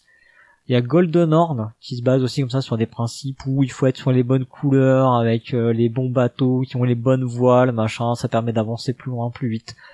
Euh, un mélange de pick-up and delivery et, euh, et de ce déplacement là. Il y a Titus Tentacle qui est un jeu plutôt type action game. Titus Tentacle en fait c'est euh, c'est Candyland Ok. c'est Candyland, mais euh, sauf que sur une des faces du dé, tu vas appuyer sur le bumper qui fait sortir les tentacules du machin, et si t'arrives à éjecter les bonhommes avec les tentacules de la pieuvre, et ben ils reviennent au début. Ok. Et il faut que tu fasses, enfin quand tu fais arriver un petit bonhomme au bout de la piste, tu gagnes une pièce, je crois, et celui qui a le plus de pièces à la fin de la partie qui gagne, tu vois. Ok. Tu dois faire sûrement un certain, je sais pas si c'est un certain nombre de coups ou, euh, ou un certain nombre de bonhommes arrivés, enfin j'en sais rien, un truc comme ça, mais voilà. Donc il a, il a réexploité ce principe-là. Il a fait pas mal de jeux de parcours. Euh, donc euh, bah Léo Mousse Tomb Freezer, c'est un jeu de parcours. Mhm. Euh, Il y a On the Road, qui est un jeu assez, ré- assez récent et qui est sorti de lui, où il y a aussi ce principe un peu avec des, des couleurs, des machins, des jeux de parcours. Euh, J'en ai noté deux autres, dont j'ai pas trop regardé de quoi il en retournait, mais il y a Draco et Deezer Fun Santiba. Je peux dire pour Draco, si tu veux, c'est c'est du jeu de parcours où en fait il y a des numéros sur chaque case et euh, il y a certaines cases qui déclenchent des décomptes. Et c'est absolument insupportable parce que faut- en gros quand tu déclenches un décompte il faut regarder toutes les cases strictement ou égales inférieures à 3 Ouais. et tu vas marquer ce nombre de points. Mais des fois c'est des décomptes où c'est l'inverse. C'est les cases qui valent 4 ou plus tu vois tu vois déjà là c'est plus J'avais- de tête J'avais lu le principe sans trop comprendre, ça m'a- ça m'avait l'air plutôt intéressant sur le principe. Oh, ça- euh, après, ça, je dis pas que c'est pas intéressant, mais c'est un peu comme Carolus Magnus. Je pense que si on te l'explique pas euh, physiquement, et tu peux pas comprendre. tu peux pas comprendre. Ouais, ok. Et comme Cartagena, hein, je pense que Cartagena, il y a vraiment un truc. Euh, Ah c'est un ouais, peu en dur fait, de voir. Hein. Si Euh, tu as jamais, euh, à je- je me expliquer, demande, euh, si les auditeurs ouais. là euh, et auditrices, euh, je sais pas si vous entendez, je- si vous avez jamais joué à Cartagena, je sais pas si juste avec notre explication vous captez vraiment le le truc intéressant dans le jeu quoi qui est qu'on avance jusqu'à une certaine case. Tu vois, c'est vraiment un truc très visuel. C'est vrai que c'est très visuel et quand c'est quand tu le vois, c'est absolument évident. Il y a absolument pas de. Mm. Enfin, moi, c'est un jeu auquel j'ai fait jouer. Euh, euh, genre mes parents. Euh, moi, c'est la référence. Si je fais jouer euh, mes parents à un jeu, c'est que tout le monde peut y jouer. Ouais. tu vois, c'est un peu. Ouais. Euh, voilà ce que je voulais dire. En gros, c'est que euh, euh, bah, on a du jeu comme ça euh, très proche de Cartagena. Euh, Il y a des jeux de parcours et même quand il n'y a pas de parcours, en fait, je trouve qu'il y a vraiment un côté. Il y a beaucoup de jeux dans lesquels il y a une notion de déplacement comme ça sur des, des, cartes. Des, c'est pas un parcours figé, tu te déplaces. Tu, euh, je trouve qu'il a, il a, il a un petit peu ce délire, j'ai l'impression, euh, du déplacement. Et surtout, en fait, j'ai l'impression du regroupement. Je sais pas si t'as capté ce machin-là, mais euh, j'ai l'impression que toujours, il faut que qu'à un moment, il y a un truc qui fait que il faut se regrouper dans, dans tous Oui. ces jeux. Oui, comme Euh, dans Clan où finalement chaque déplacement que tu fais c'est un regroupement. Bah ouais, euh, dans bon, un truc Venise, je sais pas, il y a un moment où il faut se retrouver, mais euh, je sais pas. Euh, Bah en fait tout le long si du jeu, te retrouver physiquement sur la case, euh, plus. si en fait pour avoir le droit d'interroger quelqu'un, il faut que tu te regroupes avec lui. Ouais, voilà. Alors tu déplaces Ouais. tes pions et dès que tu rejoins l'autre, t'as le droit à un interrogatoire. si Dans. Cartagena, il faut être groupé pour avancer correctement. Mm, mm, mm. Dans euh, Carolus Magnus, il y a un moment, il y a ces territoires qui se, qui reviennent ensemble. Dans Vabank, t'essaies d'influencer pour, l'air de rien, pour que les jetons, ils viennent aux mêmes endroits. Tu vois, il y a, y a- Bah. y a vraiment un délire, quoi. Et ce qui est intéressant, c'est que dans The Bridges of euh, Shangri-La, en fait, la manière de placer des pions sur le terrain, en, en gros, tu sais, t'as des espèces de petites zones, comme ça, sur la carte, qui sont reliées par des chemins. Et pour placer des jetons, quand tu vas placer des jetons sur la carte, tu vas les regrouper, justement. En fait, tu vas te, en gros, c'est censé représenter des maîtres et des apprentis, tu vois. Donc, pour pouvoir jouer un apprenti, tu dois le mettre sur un maître, donc il est regroupé avec son maître. Et ensuite, le but, c'est que tes apprentis, ils voyagent sur les, les endroits adjacents. Et pour avoir le droit de voyager, il faut que ton groupe, c'est là qu'encore une fois on est sur un truc inexplicable, ton groupe ait plus de jetons que le groupe d'à côté. Ouais. Tu vois, D'accord. donc faut que sur une case, il y ait plus de bonhommes que sur la case d'à côté. Ah Soit non, majoritaire. euh, Genre il y a six bonhommes sur telle case, trois sur la case d'à côté, tu peux aller du 6 vers le 3. D'accord, ok. Mais c'est les Ça, c'est apprentis. comme dans Route, ça. Même règle dans Route. Ou à peu près. Tu sois majoritaire mais mais c'est les apprentis qui vont se déplacer, ceux qui étaient en pile de 2 là, Ouais. ce qui fait que du coup l'apprenti va devenir un maître puisqu'il va devenir une pile de 1. Donc en fait, Ah. tu dépiles, tu vois. C'est-à-dire que tu places tes mecs sur le plateau en les regroupant et ensuite tu les déplaces pour qu'ils se dégroupent, tu vois. Mm. Et là c'est plus fort parce que t'as as deux mètres, tu vois. Je suis désolé, c'est inexplicable. hein. mais quand tu le vois, c'est absolument logique. Hein. Encore une fois. Non, en plus, il y a quelque chose de, Mais- de, de thématique qui marche dedans. Mais on est sur un progression de l'apprenti. hein. alors, alors que c'est full abstrait comme jeu. Ouais, hein. c'est marrant. C'est full abstrait. hein. Il y a zéro hasard ni rien. Enfin, c'est la définition des jeux abstraits, bien sûr. Cargo, tu pourras les contredire dans les commentaires. Oui, je sais que c'est un jeu à plus de deux joueurs, donc c'est pas 100% ma définition. Voilà. Il fait exprès, il fait exprès. Il fait exprès. Bien. Euh, mais mais là, là, je veux dire, c'est l'inverse. Tu vois, c'est-à-dire au début t'es groupé Mhm. quand tu te places, et ensuite tu te dégroupes. Il y a toujours cette obsession pour le déplacement et les, les regroupements. Tu vois. Ouais, j'ai, j'ai- j'ai l'impression. Enfin, c'est une espèce de, de nuage de, de, de, de, de points, entre guillemets. Euh, c'est, c'est pas du tout euh, dans tous les jeux, hein, je dis pas ça, hein, mais euh, je sais pas, c'est une espèce de motif, j'ai l'impression qu'on, qu'on retrouve quand même régulièrement. Euh, ce que j'ai noté aussi, c'est que bah, je pense que euh, en proportion, c'est l'auteur qui a fait le plus de jeux sur Venise. je pense qu'il a un vrai amour pour sa ville. Hein. Il faut quand même savoir, il est quand même né à Venise, il, est, il habite toujours à Venise, quoi. Oui. Donc euh, c'est ouais. Euh, il a monté des entreprises à Venise et tout et tout. hein. Alors j'en ai noté que 6 des jeux. Alors j'ai rien dans le détail, il y en a peut-être plus. Hein. Puis euh, je doute pas qu'il doit y avoir des jeux de commande là-dedans. euh, Il doit y avoir 12 jeux de la ville de Venise faits par Léo Colovini. Euh, donc voilà, il y en a quand même, il a quand même 6 des jeux sur Venise. Euh, j'ai l'impression qu'il y a une obsession pour les îles aussi. Il y a beaucoup ce sujet qui revient. Euh, bon, sachant qu'il y a des îles à Venise. Bah, en, en plus, tu vois, même dans Carolus Magnus, c'est des régions de la France, mais en fait, c'est, enfin, c'est censé, je pense. Mais en fait, elles sont représentées, on dirait des îles.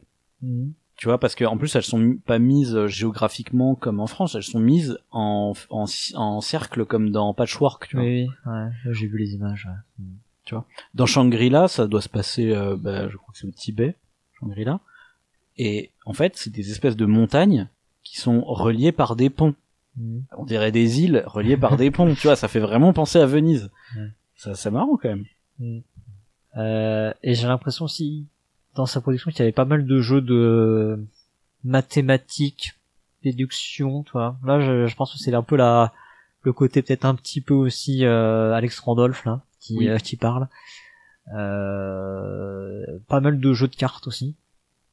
Et euh, voilà, une fois qu'on a dit tout ça, euh, je pense qu'on trouve un, un, un de ces critères-là dans chaque jeu. Ma- mathématiques et même euh, géométrique, quoi. Parce que vu, vu que tu disais qu'il y avait des déplacements beaucoup, tu sais, il y a vraiment un truc avec la topologie, quoi. La, la- Ouais, ouais. Ces jeux, on dirait des graphes, quoi. Tu vois. Non, mais là, il y avait vraiment des jeux avec euh, genre juste des chiffres à gauche, à droite, dans des grilles et des machins, quoi. Oui, tu vois. Il y oui, a oui. beaucoup de jeux comme ça. Il y a, euh, Oui, oui. Bah, tu disais jeu de déduction. Euh, ouais, il, bah, il a, il a fait un, bah, il a fait The Lost Code ou Intrigue à Venise. Mais tu vois, par exemple, il a fait un, un mastermind, euh, mais avec des dés, tu vois. Et-.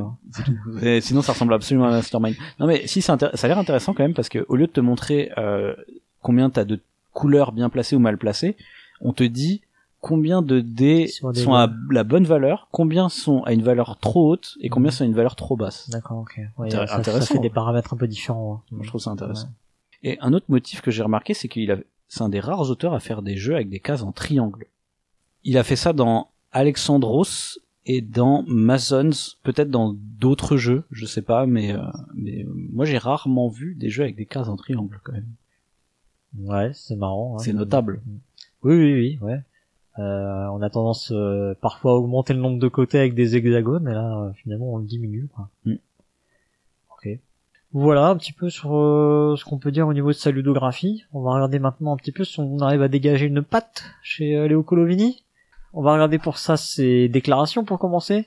Alors j'ai trouvé quelques interviews, essentiellement euh, les choses sont tirées d'une interview de 2011 euh, qu'il a réalisé, enfin qui a été retranscrite en tout cas sur le site Opinionated Gamers. Verrez, il y a, pas mal de sources, et j'ai quand même pas, enfin j'ai quand même trouvé pas mal de trucs. Donc euh, si vous voulez aller un peu plus avant, vous pourrez aller regarder dans le, dans le biais de l'émission pour euh, dépiler les sources. Puis vous ferez comme moi un petit coup de, de euh, pour traduire tout ça, ça passe bien. Euh, donc, en parlant de conception de jeu, alors je vais faire un peu tout ça sans transition hein, comme d'habitude. hein. Donc en parlant de la conception de jeu, il dit j'aime tous les aspects, mais je me sens particulièrement à l'aise avec les mécaniques, surtout les plus simples et les plus élégantes. Première déclaration. Il dit que bah, il se revendique de l'école d'Alex Randolph. hein. Euh, il dit que pour lui, bah, c'est le euh, cette école-là, c'est le plus de profondeur possible avec le moins de règles possible. Au sujet du thème, il dit je pense que les thèmes et les décors sont très importants parce qu'ils vont pardon, parce qu'ils vous font euh, entrer dans la dimension d'un rêve. Et je pense qu'ils doivent être aussi adaptés que possible aux mécanismes. Mais le cœur du jeu reste les mécanismes et les règles. Alex a dit un jeu est sa règle. Et euh, EST. Entièrement d'accord avec ça. Euh, c'est quelqu'un qui place l'irréversibilité comme un élément crucial dans ses jeux. Voilà, c'est ce qu'il déclare. Euh, il dit aussi, j'essaie toujours de donner aux joueurs l'impression d'avoir une couette trop courte. J'aime bien cette, euh, cette expression. Bon, c'est du Mm. traduit euh, littéralement, mais, euh, euh, mais euh, ça marche, je trouve. Euh, cela signifie que l'on aimerait faire beaucoup de choses différentes, mais que l'on ne peut, en fait, en faire que peu. Il considère la création de jeux comme une démarche artistique, et euh, alors à un moment l'intervieweur, euh, enfin dans une des interviews en tout cas, lui demande de citer trois jeux de sa conception qui le définirait. Et donc il parle de Cartagena, j'ai envie de dire on a, on a peut-être bien choisi, Atlantis et Draco, qui, euh, bah, je rappelle tous les deux ont ces notions de parcours, hein, même s'il n'y a pas que ça dans sa production. Pour le coup, il a choisi trois jeux euh, dans ce domaine. Alors il avait voulu euh, à l'époque prendre un jeu ancien, un jeu actuel et un jeu qui allait sortir. Voilà. Euh, ouais. c'est la contrainte qui s'est imposée malgré tout, hein, je, je le précise. Euh, voilà. Qu'est-ce que t'en penses, professeur, de tout ça? Bah, déjà, euh, je, je pense que c'est une très bonne personne. Parce- Non, non, je rigole, mais mais euh, non, je, je suis d'accord avec euh, avec ce qu'il dit. Moi, j'ai un peu la même vision que lui. Hein, L'idée que euh, la thématique c'est bien, ça permet de t'immerger dans le jeu, mais en fait c'est pas ça qui fait l'essence du jeu. Je suis d'accord avec lui que le jeu c'est les règles. Mhm. Voilà, E, E-S-T, l'essence, euh, philosophiquement parlant. Euh, quand il parle d'irréversibilité, je suis pas trop d'accord que c'est un élément crucial dans ces jeux. Je, je sens beaucoup plus ça dans des jeux à point de bascule. J'en ai parlé récemment, mais euh, un jeu comme Dominion pour moi est vachement plus dans l'irréversibilité ou même les Princes de Florence que que les jeux de Léo Colevini. Après, euh, ouais, pareil, j'aime bien l'idée de, de dire, bah moi je veux que voilà vous ayez une couette trop courte. Voilà, je veux pas. euh, c'est comme ça en fait que tu vas créer euh, des sentiments de choix et je trouve c'est en tout cas une bonne philosophie. Alors après, est-ce qu'il arrive à bien le faire? Je sais Oui, après c'est encore. ça dépend des jeux, je pense, mais Ouais, c'est le domaine de la frustration un peu quelque part. hein. et il considère le jeu comme une démarche artistique. Mais là, je suis ravi, vraiment euh, entièrement d'accord avec lui. Pour ce qui est de sa patte, après, euh, moi je pense que c'est vraiment important de rappeler c'était quoi la patte d'Alex Randolph pour analyser en fait. Pour euh, faire simple, la patte d'Alex Randolph, il y a trois trucs. C'est il prend des jeux traditionnels, soit il va en faire donc des jeux euh, abstraits euh, minimalistes. Enfin non, il prend des jeux traditionnels, il, il en, il en fait une patte minimaliste. Généralement, soit des jeux abstraits, soit des jeux de loi euh, merdiques. En gros, hein, pour grossir le trait. Et euh, il va ajouter une composante matérielle ou de mise en scène. Euh, qui va, euh, ben, on a parlé d'intrigue à Venise tout à l'heure. Il y a le petit, euh, Ouais. le petit truc où tu secoues des bibilles Mm. qui est très sympa, tu vois, qui a un petit gadget matériel, mais qui, qui, qui rend le jeu assez cool.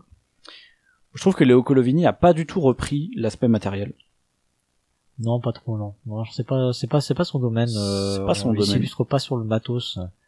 Alors moi, je crois qu'il parle de règles, de règles simples, avec euh, malgré tout une profondeur de jeu. Je trouve que là, il est, Voilà. il est, il est, il est vraiment là-dedans. ouais. Je suis entièrement d'accord avec ça. C'est-à-dire que lui, il a vraiment repris les deux autres principes de la patte d'Alex Randolph, et je trouve que s'inspirer de jeux classiques, c'est un peu aussi ce qu'il fait, parce que finalement, ces jeux sont assez abs- soit abstraits, soit on va être sur des trucs un, un peu jeu de parcours, tu vois, le jeu de parcours, c'est quand même un truc... euh, Ah ouais, c'est euh, des jeux antédiluvien, j'ai envie de dire. Ouais, que- voilà, c'est ça. C'est, c'est, ça date du CNET et du Ouais. jeu royal dur, hein. qui date des Mésopotamiens et des Égyptiens, monsieur. Donc tu vois, c'est un vieux truc le jeu de parcours a priori. Mais la différence avec Alex Randolph, c'est que lui, il va pas en faire des jeux de loi chiants. Ouais. Je trouve que lui, il va arriver à avoir des jeux plus raffinés, plus propres, euh, plus à l'allemande en fait. Et c'est pour ça que je suis pas étonné que Wolfgang Kramer se soit Ouais, ses inspi. complètement. Parce qu'il y a aussi ce côté épuré qu'on trouve chez Wolfgang Kramer et il serait un petit peu le à mi-chemin entre Kramer et, et Randolph. Mais je trouve que il y a quand même des jeux de Randolph que je trouve plus génial grâce à la mise en scène justement. Mm. Et du coup, euh, c'est vrai que c'est comme Randolph, tu vois, il a il a pas trop de jeux. On disait tout à l'heure, hein, Rand- Randolph, il a fait plein de jeux de merde. Léo Colovini, il va pas faire des jeux de merde, il va faire des jeux qui sont juste ok. Mm. Et je précise aux auditeurs que vous savez bien que moi, quand je dis OK Games, ça ne veut pas du tout dire la même chose que quand les influenceurs de merde disent OK Games. Hein, on ne parle pas de Acropolis là. Hein. Un OK Game, je veux dire, c'est des jeux qui sont juste OK dans le sens, ils sont bien, mais un peu moyens, quoi, tu vois. Donc, par rapport à Alex Randolph, disons que le niveau général est mieux. Mais euh, à part Cartagena, moi je trouve qu'il n'y a pas de jeux qui sont ultra dingues de Léo Colovini, tu vois. À part Intrigue à Venise, mais ça, c'est en coautorat, donc est-ce que ça compte? Ouais, ouais. Bah après, euh, j'ai jamais joué à Golden Horn, mais ça a l'air quand même plutôt pas mal. J'ai pas joué à Atlantis, t'as essayé? Non, non, j'ai pas joué à toute sa ludographie, Ouais, j'avoue. Bon après Atlantis c'est euh, vrai que ça ressemble quand même pas mal à Cartagena hein, mais en, Mm. un peu plus méchant, un peu plus euh, ouais, un peu plus gamer quoi, un truc en quelque sorte. Ouais, pareil, tu vois, j'aime bien Carol. Je pense que mon deuxième préféré, ça doit être Carolus Magnus, tu vois. Mais Vabank t'as essayé? Ouais, Vabank, j'aime bien, tu vois, mais Mm. c'est plus un jeu. Pour moi, pareil, c'est plus un jeu à la patte fait d'outils, quoi. Ouais ouais ouais, oui oui, oui, je suis je suis d'accord. Après euh, bah en tout cas, c'est l'impression que ça nous donne. Après on sait on sait jamais trop euh, quelle est l'influence de l'un de l'autre dans, dans dans un jeu. Mais je suis pas en Moi je mode. trouve peut-être euh, un, un peu un poil trop compliqué pour ce que c'est Vabank en fait. C'est dommage mais euh, Oui. un peu un peu tordu des fois dans des trucs de résolution euh, dans lesquels il y avait peut-être pas forcément besoin d'aller. Kuzuka c'est pas mal hein, franchement euh, de de Coloveni aussi. Hein. Ça faudrait que j'essaye, ouais. Ouais. Et tu vois, The Lost Code, j'aime bien, mais je suis pas non plus en mode euh, c'est ouf quoi. Et, et, et, ouais, tu vois, il a repris des jeux de Randolph et il l'a un peu, il les a un peu améliorés, donc ça, ça, je trouve ça chouette, tu vois. Et disons que ça me donne quand même envie d'explorer ce qu'il a fait pour voir ce que l'héritier de Randolph a fait, mais j'ai quand même, euh, tu vois, je, je trouve que ça reste quand même des jeux qui sont pas trop ouf non plus au final, quoi. Tu vois. Mais euh, bon, après, euh, tout, tout, le reste, ça reste, minim ça reste minimaliste et tout ça, ça, je trouve ça cool, quoi. Il y a une bonne philosophie, en tout cas. Je sais pas si toi, tu vois d'autres trucs euh, comme ça dans son travail. Non, mais en fait, j'ai déjà, j'avais un peu anticipé en parlant de sa ludographie. Hein, euh, moi, je vois quand même des, des tropes, hein, des, des, des espèces de des, des, des, choses qui doivent plus ou moins l'obséder, j'en sais rien, ou euh, indirectement sans faire exprès, je sais pas, des, des choses qui reviennent en tout cas, c'est, c'est clair dans son design. Euh, moi je rejoins le fait que c'est quand même des jeux dans la, plupart du temps qui n'ont pas forcément beaucoup de règles, qui sont... Euh, il y a quand même malgré tout une certaine évidence dans, euh, dans ces jeux. Euh, et Cartagena c'est clairement... Euh, ouais, je pense que c'est le jeu qui est au-dessus de tout dans, dans sa production. Je pense, je pense que cette évidence, elle vient du fait que justement c'est assez classique. Encore une fois, ça s'inspire pas mal de, de, principes classiques. Et tu parlais tu sais, de l'aspect matériel euh, que Randolph avait et que lui n'a pas. Je pense que pour le coup, tu vois, c'est ce qui lui fait défaut. Toi, quand tu dis le jeu c'est la règle, alors oui, pour moi, je suis d'accord, c'est l'essence du jeu, c'est la règle. Sauf que ce qu'on voit quand même, c'est que quand cette règle-là, elle est en adéquation avec quelque chose qui existe, quelque chose sur lequel on peut se projeter, et que donc c'est raccord avec son thème, bah en fait ça sublime le jeu. Et je pense que c'est là qu'il rate le coche en fait, euh, Léo Colovini. C'est qu'en fait, à pas suffisamment considérer le thème, bah il rate le coche de sublimer ses jeux. Pas le thème pour moi. La mise en scène. Oui, alors la mise en scène, mais la mise en scène, elle vient, elle vient du thème. Parce qu'encore une fois, il y, y, a un thème dans Cartagena. Oui, oui. Tu vois oui, oui, oui, mais alors, après... non mais le, c'est mettre ça en adéquation. C'est vraiment, c'est vraiment ça que je veux te dire, toi. c'est pas juste mettre un thème pour mettre un thème. Moi, je, moi, je parle de d'imbriquer les deux, vraiment que que les deux fassent corps. Après, tu vois, dans dans, dans euh, quand tu me cites Ciao Ciao, bah euh, ouais, mais en fait. Euh, le thème quand tu balances quelqu'un du pont en fait c'est que cette personne là oui. tu tu tu as fait un croche-patte quoi oui et t'es sur un pont c'est pas, euh, c'est pas tant euh, le thème, c'est vraiment l'adéquation vraiment avec la mise en scène, avec ce que tu fais, tu vois, physiquement, quoi.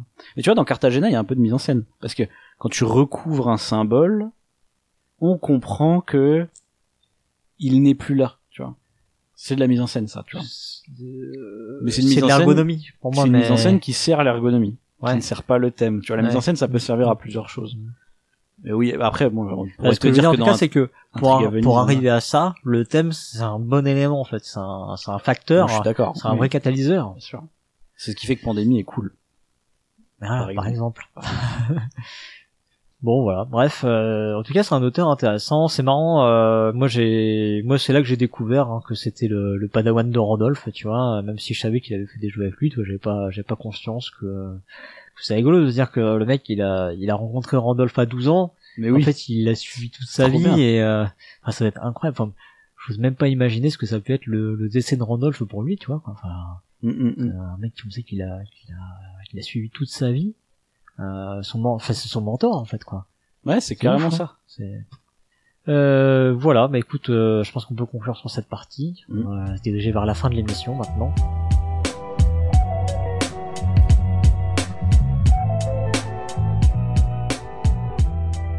avant de clôturer, petite anecdote en passant, effectivement, euh, tu parlais tout à l'heure de, de BGG. J'ai, euh, bah, j'ai en fait, j'ai, je cherchais des infos sur Coulommiers, des interviews, blablabla. Donc je suis allé sur sa, sa page BGG et là, euh, dans le topic, il y avait quelqu'un, enfin dans les forums quoi, quelqu'un qui avait fait un sondage sur pour vous quel est votre jeu de Léo Colovini préféré. Donc pour les utilisateurs de BGG du coup. Ouais. Et effectivement, bah, Cartagena arrive en tête avec euh, 20, euh, un bon 25% des votes quand même. Hein. Et après, on a un, un quatuor qui, qui, qui est derrière avec euh, à peu près le même nombre de votes. Hein. Euh, je sais plus combien il y avait de votants, dans les 400 et des brouettes, je crois. 400, 500. et donc, on a un Triga Venise deuxième d'une courte tête. On a Carolus Magnus et Clan qui sont troisième ex aequo Et le cinquième, effectivement, euh, c'est The Bridges of euh, Shangri-La. Mais oui, qui est connu aux États-Unis. Ouais, qui est bien connu aux États-Unis, bah, qui a peut-être une belle diffusion, euh, voilà. Euh, du coup, je suis euh, intrigué un peu partout, partout ces jeux qu'au final je, je ne connais pas. Euh, mais Cartagena, ouais, qui arrive en tête des, des jeux favoris de Léo Colovini. tu vois, on dit que BGG c'est souvent un repère de, de gens qui aiment les jeux un peu costauds. Bah, voilà, il n'y a pas, il y a pas forcément que ça. Ouais, mais Colovini n'a pas fait beaucoup de jeux Mais costauds. voilà, oui, bien sûr, dans, dans la, ouais, dans les jeux de Colovini. Oui, mais bon, du coup, on pourrait s'attendre peut-être à Carolus Magnus, tu vois, qui est sûrement un peu plus costaud. Ouais, bon, il est pas tant plus costaud en vrai. Ou peut-être euh, The Bridges of Shangri-La. Ça a l'air compliqué parce que c'est dur à expliquer au podcast, en podcast comme ça, mais vraiment, quand je te promets qu'il est pas très compliqué. D'accord, ok. Hmm. Ok, ok. Voilà, c'était la seule petite anecdote. Je me suis dit que pourquoi pas parler de ce petit sondage. Bien, professeur, qu'aurais-tu à ajouter pour conclure cette émission? Euh, j'aime beaucoup Car- Cartagena, c'est très très bien. Mais euh, ouais, je pense que un, un autre auteur aussi que, que, auquel Léo Colovini me fait penser, là, ça m'est venu euh, à l'esprit, c'est Michael Schacht, qui a fait euh, Coloretto notamment, Ouais, qui lui aussi a fait euh, pareil Coloretto, qui est génial, peut-être un ou deux autres jeux cool, et tout le reste c'est chiant. c'est c'est assez moyen comme ça, c'est-à-dire ça marche, mais c'est pas foufou. Parce que justement, ils ont ce côté, euh, comme Léo Colovini, tu vois, ils ont ce côté vraiment très froid, très euh, euh, mathématique, comme tu disais, tu vois. Ouais. Et du coup, ça rend leur jeu un peu, euh, un, un peu répétitif, chiant, tu vois. Ah, ça manque, ça manque un peu de cœur quelque part. Ouais, c'est ça. Et Ouais, ça manque de chaleur, de. je pourrais comprendre que quelqu'un aime pas Cartagena à cause de ça, tu vois. Je pourrais, je pourrais accepter, tu vois. Hmm. Mais euh, et du, du coup, juste l'anecdote marrante, c'est que le jeu préféré de Michael Schacht, c'est euh, Cartagena. Ah ouais, d'accord. Euh, enfin, je sais pas si c'est son jeu préféré, mais en tout cas, c'est. C'est un jeu qui se c'est- J'avais vu une, une interview où on lui demandait c'était quel jeu que t'aurais aimé concevoir. Ah, aimer concevoir. Et il a dit Cartagena. Ouais. Donc je sais pas si c'est parce que c'est son jeu préféré ou quoi, mais mais on voit clairement Hmm. que je trouve il y a, il y a un lien dans les dans les styles, quoi. Tu vois. Hmm. Et c'est marrant parce que du coup, Léo Colovini, en fait, aujourd'hui, c'est l'auteur italien le plus à l'allemande qui existe, je pense, tu vois. Bah alors encore mieux. Enfin, non, oui, à, l'allemande des années 90. Voilà, c'est ça. Il faut bien le. Oui, non, c'est vrai parce que oui, comme, comme dit, il y a, euh, toute la team euh, euh, de, de jeux de gestion à l'italienne qui, qui font eux des jeux à l'allemande. Mais et encore, ils ont leur propre style, tu vois. oui, oui, à l'intérieur ils se sont créés leur style. Parce que pour moi, t'as vraiment le style à l'italienne où ça va être euh, généralement des poses d'ouvriers avec des dés Des ou DD. comme ça, tu vois. Alors que là, euh, Léo Colovini, euh, tu m'aurais dit que c'était un, un auteur allemand, j'aurais pas été étonné, tu vois. Juste, tu serais dit c'est bizarre quand même. Colovini, ça sonne pas très allemand. C'est vrai. Bon après, Un voilà, immigré. tout comme euh, tout comme il y a plein d'auteurs français qui ont fait des jeux à l'allemande, tu vois. Hmm, Ah, les jeux Istari, ils sont très à l'allemande, tu vois. Bien mais sûr. hein. mais, euh, tu vois, ça, ça, ça m'aurait pas étonné qu'il ait connu. Euh, à l'allemand des années 2000 et quelques. Oui, c'est ça, ouais, qu'il ait connu, mais à l'époque Wolfgang Kramer, Rainer Knizia, etc., qui soient de leur clique, tu vois. Ouais. Mais finalement, euh, je suis pas étonné non plus de savoir qu'il est de la clique d'Alex Randolph, tu vois. ouais. Voilà. Je sais pas si toi t'as d'autres anecdotes à, à rajouter. Alors après, c'est- alors c'est marrant, j'ai, bah, j'aurais, j'aurais pu en parler avant, mais euh, dans ces interviews, il ponctuait souvent dans ces dernières questions sur les des sujets de de surproduction, tu vois. Et en fait, il était, euh, il avait, j'ai l'impression comme constance de lui-même d'être embarqué là-dedans, étant professionnel du coup du du monde du jeu et, et vivant de ça. En fait, il disait, bah, j'ai besoin de sortir de plus en plus de jeux.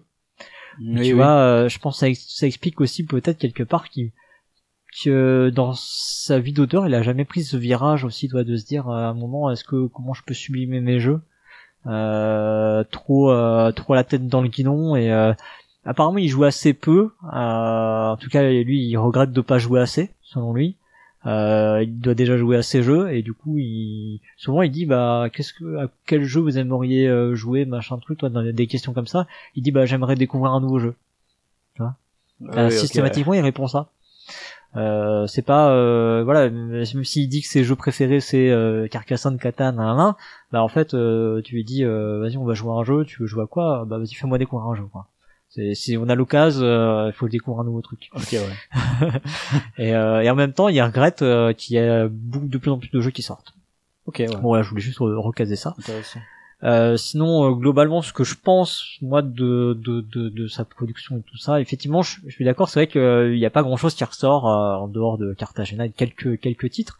Peut-être des, euh, tu vois, des, euh, des Léo euh, Mousse Freezer, là, ou des, ou des Kuzuka, qui finalement sont des jeux récents, donc tu vois, il est encore capable de faire aussi des trucs, euh, des trucs qui sont cool, quoi. Euh, mais voilà, c'est de temps en temps, quoi. En tout cas, moi, Cartagena, c'est un jeu, euh, je l'ai dit à un moment, c'est un, enfin, c'est un jeu chez moi, c'est un, un carton, c'est un jeu que je conseille vraiment très régulièrement, que euh, que je fais jouer euh, quand je sais quelqu'un y a, y a- quand j'apprends que quelqu'un n'y a pas joué, je dis mais enfin tu n'as jamais joué à Cartagena, Oui. c'est tellement génial. je crois que j'avais dû faire une reco sur Cartagena à un Noël ou un truc comme ça, je sais plus, tellement c'est euh, c'est accessible euh, et intéressant parce que euh, c'est pas le tout d'être accessible, mais c'est Mm. c'est vraiment intéressant. Ce que j'adore, c'est ce à la fois c'est cette opportunité, euh, il y a des petits trucs un peu logiques, alors il n'y a pas 3000 trucs techniques tu vois à avoir dans le jeu, euh, quand tu les as, tu les as, mais il faut euh, il faut les avoir dans tes premières parties, tu peux faire vraiment nimp quoi, Oui. te faire avoir. Ce côté où il faut rester groupé, euh, il faut sentir comment ça bouge, saisir les opportunités, ouais, je... c'est un jeu qui m'accroche bien moi. Je- Oui, il y a vraiment- jouer régulièrement. Il y a vraiment un truc de feeling comme ça euh, que, que j'aime bien dans le tempo, tu vois, de te dire euh, ah je sens que là c'est c'est peut-être pas le moment d'avancer celui-là. Faut que j'attende parce que sinon il va larguer mon autre Ouais. personnage. Enfin il y a plein plein de considérations à avoir avec pas grand chose. Ça c'est cool. dans, les trucs dans, tu vois, dans les trucs techniques tu vois si tu joues très défensif euh, bah quand t'as avancé un pion sur un symbole tu te dépêches tout de suite de faire en sorte que ce Mm. symbole là il, puisse pas être ressauté par les autres derrière Oui, qu'il gagne oui. trop de place tu vois il faut, faut faut fermer ton jeu faut surtout pas laisser des ouvertures pour que les autres ils puissent sortir dans la chaloupe avec une seule carte euh, bref mais non c'est vraiment très très euh... puis il peut y avoir ce côté euh, tu vois où t'as ton voisin de gauche qui fait un truc qui ah là qui va permettre au voisin d'après de sortir alors tu dis mais non mais euh, surtout joue pas ce genre de truc euh, reviens en arrière euh, il peut y avoir de la discussion autour de la table c'est un, un jeu qui crée vraiment des choses très cool. Et ce que j'aime bien c'est que il est vraiment à mi-chemin encore une fois entre le le calculatoire et le hasard, tu vois. ouais ouais ouais il y a oui il y a du hasard T'as ouais. quand même du hasard. C'est pour ça que j'aime Ouais. pas la variante à la con là où tu Mm, ouais non ça me paraît pas très intéressant sauf si t'as vraiment envie d'y passer une heure et demie deux heures Ouais, voilà. Moi, j'aime bien ces jeux-là comme ça qui sont euh, qui ont du hasard et qui ont du calcul, mais tu sais vraiment bien à mi-chemin entre les bien deux. sûr tu comme ça tu peux rager contre le hasard c'est important rageons contre le hasard Comme ça, t'as le meilleur des deux, quoi. Tu vois. Exactement. Voilà, bref, bon écoutez, euh, jouez à Cartagena si vous n'y avez jamais joué. D'ailleurs, il paraît qu'il est en solde à la caverne du Gobelin en ce moment. Est-ce qu'il le sera encore quand l'émission sera diffusée Peut-être pas. encore. Je sais pas. Voilà, voilà. Très bien. Eh ben, écoute, je crois qu'on va clore l'émission. Oui. Alors que vous ayez aimé notre émission ou non, faites-le nous savoir. Vous pouvez nous laisser un commentaire sur le site podcast.proxy-jeu.fr. Euh, dites-nous bah du coup euh, en commentaire euh, retrouvez-nous le, le jeu mystère du pionfesseur qui n'a pas retrouvé lui-même. Dites-nous si vous avez déjà joué à Cartagena et si vous êtes euh, d'accord avec nous et euh, que c'est un, un jeu énorme à recommander à toutes les familles. Euh, dites-nous si vous préférez Atlantis peut-être parce que euh, oui pour vous Cartagena c'est trop simple. Peut-être pourquoi pas. Euh, et puis voilà euh, vous pouvez nous contacter également sur Twitter, Facebook, Instagram euh, ou Discord. Vous pouvez venir échanger avec nous sur Discord aussi. euh, c'est un bon lieu d'échange. Pour ça, partager notre émission sur les réseaux sociaux euh, et puis aussi en parler autour de vous. Oui. Bouche à oreille, euh, ça marche très très bien pour connaître un proxy jeu. Si vous avez envie de devenir donateur ou donatrice, vous pouvez nous contacter par message privé. On vous enverra notre RIB. Euh, sinon, vous pouvez aussi le faire euh, via PayPal et vous trouverez le lien sur la page d'accueil du site. Voilà. Eh bien, la semaine prochaine, vous aurez le droit à une nouvelle émission des chroniques. Et le mois prochain, euh, vous n'aurez pas de sortant de grand jeu, mais il y aura un le pour et le contre. Nous, on se retrouve dans deux mois, Pionfesseur, pour un nouveau grand jeu Tout à fait. qu'on va sortir de nos étagères. D'ici là, N'oubliez pas les grands jeux et jouez, Jouez bien. bien.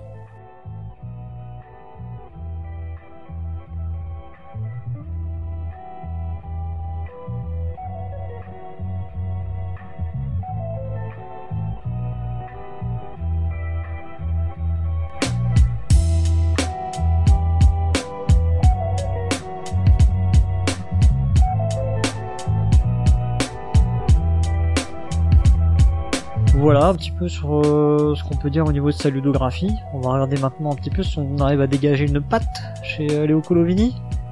On va commencer dis ça parce par, qu'il est italien. Ah, il fallait la faire. Ça y est, on y est. On est-